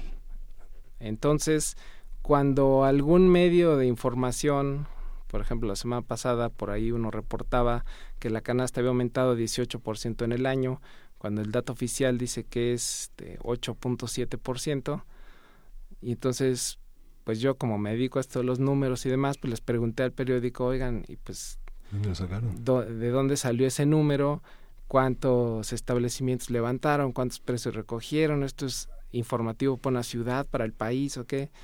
No, y resulta que pues, lo que hacían era ir al súper que le quedaba más cerca y cada quincena levantar los precios, pero pues un súper, o sea, un tamaño de muestra uno, pues no es representativo de nada. O sea, su nota tendría que decir, la canasta básica en el súper que está aquí a dos cuadras del periódico aumentó tanto. Pero es muy aventurado sería decir números cuando el INEGI realiza un esfuerzo estadístico impresionante. Y logísticamente, digamos, uno de corporativos enormes como Walmart, hay toda una estrategia en la que por target, por zona de la ciudad, por ejemplo, uno va a un súper en el norte y encuentra más baratos unas cosas que en el sur. Pero digamos, ellos tienen un, promedio entre del 30% para mover los precios de acuerdo a la zona de la ciudad donde lo venden. Entonces, tú consumes unas cosas más baratas en el sur y otras cosas más caras en el norte. Sí, y Es la también- estrategia, digamos, en un gran Excel, en una gran pantalla, Sí. ve uno cómo la variación de precios oscila entre el 30%, del 30%. Y también cambia entre zonas de la ciudad y, por ejemplo, entre días de la semana. O sea, hay días que en todos los supers, o bueno, porque se han ido dando cuenta que la carne es más barata. Sí. O estos días que hacen algunas cadenas de que el miércoles de no sé qué, pues tú ves el súper que está lleno ese día. Sí. Pero la gente a veces pues va al súper a comprar algo y no solo compra lo que está en oferta ese día. O sea, esa es la estrategia del Sí. súper. Entonces, ese día, pues a lo mejor le subí el precio al, o el jitomate está más caro, pero si ya veniste por un kilo de carne, pues para guisarla necesitas, ah, pues necesito llevar cebolla y jitomate, entonces pues, también me lo llevo. Ahora el tema de, casualmente estos dos productos, cebolla y jitomate, son los que más varían sus precios a lo largo del año, o sea, son los más volátiles. O sea, entre un año y otro el jitomate puede subir 80% Sí. y la siguiente quincena bajar 60%. Sí. Porque son productos eh, muy delicados, o sea, el jitomate de repente si se produjeron jitomates de más, pues hay muchísimos y como no duran más de una semana, pues hay que venderlos a como sean, se vende barato. Y la cebolla igual, la cebolla, si hay humedad, hay que luego luego este fumigar esas cebollas para que no se llenen de hongos Sí. y entonces su manejo es delicado, entonces también hace eso que que suban y bajen de precio muchísimo. Entonces a veces ¿El cuando se aguacate? reporta el, el aguacate es un tema porque Sí. en- Varió de 30 pesos. no en cuatro, a- en 85 cuatro años ha subido como 300%. Sí. Pero eso en parte se debe al éxito exportador que ha tenido el Mm. aguacate. Eso combinado con tipo de cambio alto, pues los agricultores de Michoacán prefieren venderlo en Estados Unidos porque se los pagan mejor que venderlo acá. Entonces, ese sí es un producto que, que yo creo que el precio se va a quedar alto más tiempo, o sea, difícilmente yo creo que vamos a ver que regrese a los 30 pesos, porque más en Estados Unidos tuvieron mala cosecha de aguacate. Entonces, eso hace pues, que sí, estén 80 pesos y así lleva más de un mes en Oye, ese Francisco, precio. ¿y, y el índice de precio al consumidor realmente sí es un buen indicador de la inflación o no? ¿O es una falacia? No, eh, Sí, sí, sí sí, es, es un buen indicador, pero lo que decía que a veces, pues la gente, como todos tenemos canastas diferentes, o sea, nadie tiene la canasta que mide el índice de precio al consumidor, porque pues, consumimos cosas diferentes, ¿no? Entonces dicen, oye, pero pues, eso no se parece a la inflación que yo estoy enfrentando. Sí. Y eso es cierto, o sea, Pero no tienes se- que cruzar tu lista del súper con la canasta. por ejemplo, exacto. Y entonces yo veo que pues, lo que reporta el INEGI en la inflación, pues de esos productos, ah, pues es que yo, hay unos que ni están, o yo consumo otros que sí están en la lista, ¿no? Entonces las canastas son muy diferentes de cada persona, de cada familia, cada hogar, pero sí es un buen indicador y yo creo que desde que se lo llevó el INEGI, también eso abonó en favor de la transparencia, porque si el Banco de México era el encargado de vigilar que no aumentaran los precios y él mismo medía los precios, pues ahí había un, conf- un posible conflicto de interés. Entonces ahora que el INEGI lleva desde 2011 la medición de inflación, pues yo creo que fue en aras de transparencia y sí es un muy buen indicador. Pregunta Osotzin, es que nos, nos estamos muy hechos bolas. Ya no entendí. ¿Está el tabaco y no el jitomate? Exacto. En la, ca- en la medición actual de canasta básica, Porque eso es lo que reporta la gente que consume, sí. Y porque también en su origen esta canasta básica actual que mide el INEGI se definió por aquellos sectores corporativistas junto con el gobierno en 1988 en el marco del Pacto de Estabilidad y Crecimiento Económico. Nomás recordemos que cuando se hicieron esos pactos, que el primero fue el de Solidaridad Económica de 87, en 1986, en febrero, tuvimos la inflación más alta que ha reportado este país, ciento, casi 180% anual. Entonces pensemos que, pues que las cosas costaban casi el triple de un año a otro. Sea, comparado con las inflaciones que tenemos, que este año se espera que cierren 6, pues realmente es nada comparado a lo que pasó en esas épocas de, pues lo que compraste el año pasado, pues este año vale el triple. Entonces esos eran niveles altísimos que bueno, en muchos años hemos logrado, digamos, más o menos controlar la inflación. Ahora la inflación actual está de 6%, la canasta básica trae una inflación como de casi 9%. Entonces también ese es un indicador que aunque en las noticias no se reporta tanto, pues había que echarle un ojo cada vez que sale el dato de inflación, porque la inflación es la medida de todos los bienes y servicios que se consumen. La canasta, aunque le falten cosas, pues representa, está más cerca de lo que consumimos todos. Y entonces ves que ese aumento es de 9, no es de 6 como reportaron la inflación. Entonces a lo mejor ese 9 sí te hace más sentido en decir, pues sí, las Pues cosas sí, me no me cuestan más o menos como 10% más. Y si el salario subió 4, Haga pues entonces estoy perdiendo. Que ahí está el otro tema, cómo se está, este, cómo se están fijando los salarios y el gran problema del ingreso que decías. hace un Sí, por ejemplo, los salarios se han ido definiendo casi siempre con la inflación que se espera el próximo año. Entonces, bueno, este año subió eh, 4.9% y los 4 pesos que le agregaron a los salarios que fueran, que a las personas que sí estuvieran ganando el mínimo, está en 80 pesos. Pero eso- ese aumento de 4, pues con una inflación de 6, pues este año va a perder 2%. Y si fue contra la y si fuera contra la canasta básica, pues va a perder 5 puntos, no va a perder 2 puntos. Entonces es el tema. O sea, los salarios se deterioraron muchísimo entre 76 y 2000 y después más o menos se han mantenido con variaciones de un año pierden dos, un año ganan uno, pero, pero están prácticamente estacionados ahí. O sea, no hay mejores salarios. No, no, no, los salarios ni, ni, ni alcanza, pues, ¿no? Y además con una precariedad eh, laboral brutal. Así es. ¿no? Sí, si uno revisara, eh, el IMSS no lo publica, pero por ejemplo estos datos de los millones de nuevos empleos que se han creado en este sexenio, pues uno ve que donde más crecieron es hasta dos salarios mínimos. Después de eso han disminuido. Y los de más de cinco salarios mínimos, que es su última clasificación, que es la más alta, pues esos se han reducido fuertemente. O sea, sí hay más, pero sí hay más trabajadores asegurados, pero con menores salarios. Y, el mecanismo, el mecanismo bueno, que hemos tratado aquí en primer movimiento, no sé, a través de eh, abogados, toda esta parte, el régimen laboral, como señala Juárez, la reducción de prestaciones es un, es un tema, es un indicador también muy importante en la, en la, en la parte laboral, este, no, no sindical, sino laboral del de, ejercicio de la empresa privada, como ha privado cada vez más de prestaciones, de seguros de salud, de transporte, de comunicación a los propios empleados que tienen que hacerlo todo por su cuenta cuando la, parte laboral exige transporte, comunicación, etcétera. Eso explica por qué 56% de la población ocupada en este país es informal. ¿Sí? Porque, o sea, si el, o sea, de por sí a los que son legales, digamos, este, pues sí tienen que pagar un poco más entre prestaciones y un salario eh, por lo menos el mínimo, ¿no? Y esa parte ya está castigada, pues ahora más de la mitad de los ocupados que están en el terreno informal pues no tienen absolutamente garantizado, o sea, ninguno de estos, ni siquiera de los mínimos, ¿no? Muy bien, pues eh, queda, no, es muy interesante, eh, pues eh, un poco meterse en estos, en estos indicadores y ver qué es lo que nos están diciendo, ¿no? Por, o sea, si aparece una vez tras otra en, en los reportes de consumo, el tabaco y los refrescos, pues ya sabemos qué futuro nos espera.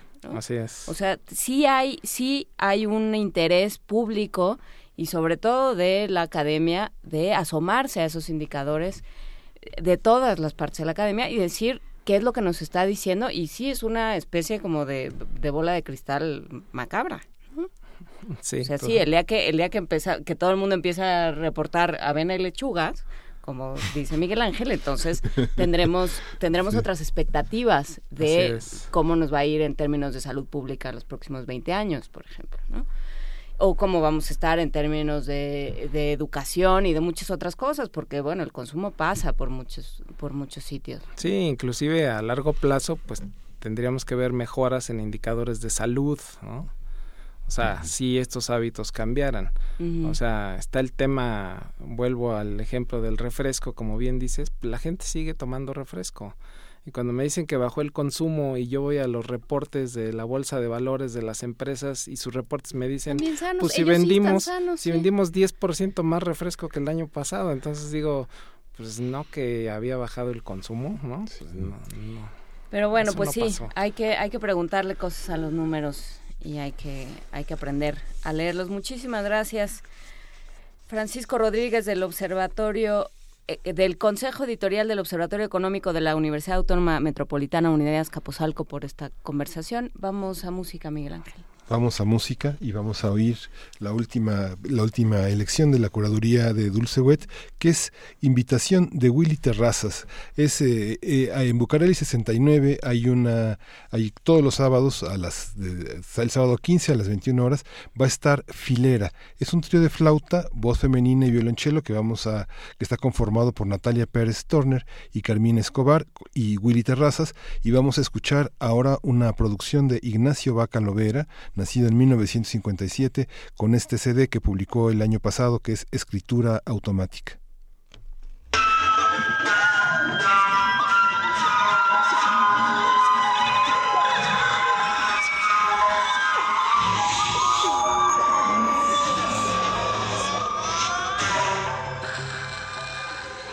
Buenos días, amigos de Primer Movimiento. Mi nombre es Wilfrido Terrazas. Este sábado, 15 de julio, voy a presentar un proyecto que es muy cercano a mi corazón, que se llama Filera. Es un trío que tengo con la cantante Carmina Escobar y la chelista Natalia Pérez Turner. Tocamos música de nosotros y música de compositores a quienes gusta nuestro trabajo. Y Filera es un proyecto que está lleno de sorpresas. Esperamos verlos por ahí en Bucareli 69 el sábado por la noche.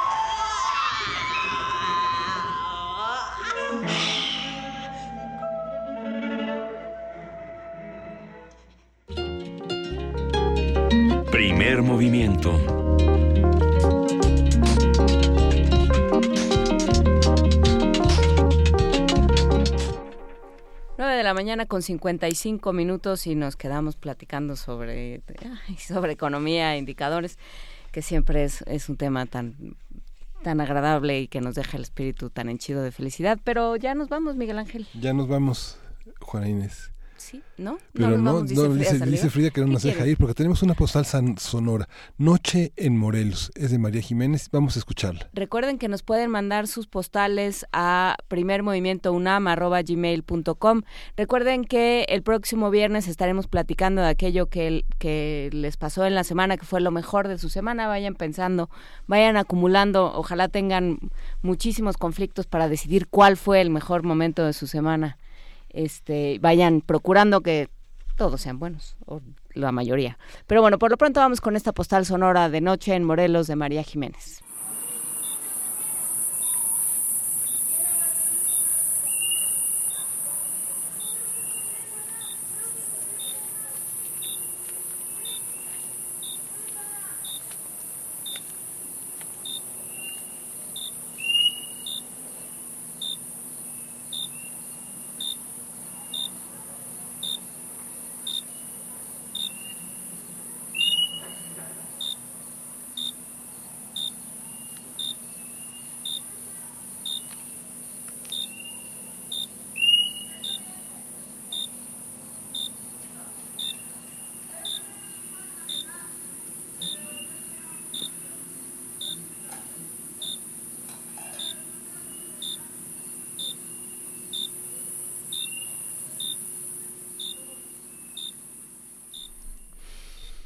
Qué ganas, ¿verdad? Estar en la noche en Morelos, así, entre las cigarras y el dolce farniente. Pero bueno, por lo pronto estamos aquí, estaremos aquí eh, todas las, las vacaciones y ya nos vamos, ahora sí, vamos a escuchar eh, una última recomendación de Dulce Wet, la jefa de nuestra discoteca aquí en Radio UNAM. Muchísimas gracias a todos los que hicieron posible este programa. Muchísimas gracias, eh, Francisco Rodríguez, que quedó aquí dándonos todavía cifras mucho más aterradoras de las que ya nos había dado. Eh, gracias, como siempre, por levantarnos el ánimo. Y gracias a todos ustedes que nos escuchan, gracias a toda la producción y saludos a todos. Nos escuchamos mañana. Vamos a oír, vamos a terminar con Maurice Ravel, música de insectos y ranas, el niño, el árbol y los otros árboles, interpretados por el coro y maestros de la radio y la televisión francesa en la Orquesta Nacional, de- dirigida por Lorin Massel. Porque ante, ante el horror, lo maravilloso y la poesía no nos queda más. Muchísimas gracias. Esto fue Primer Movimiento. El mundo desde la universidad.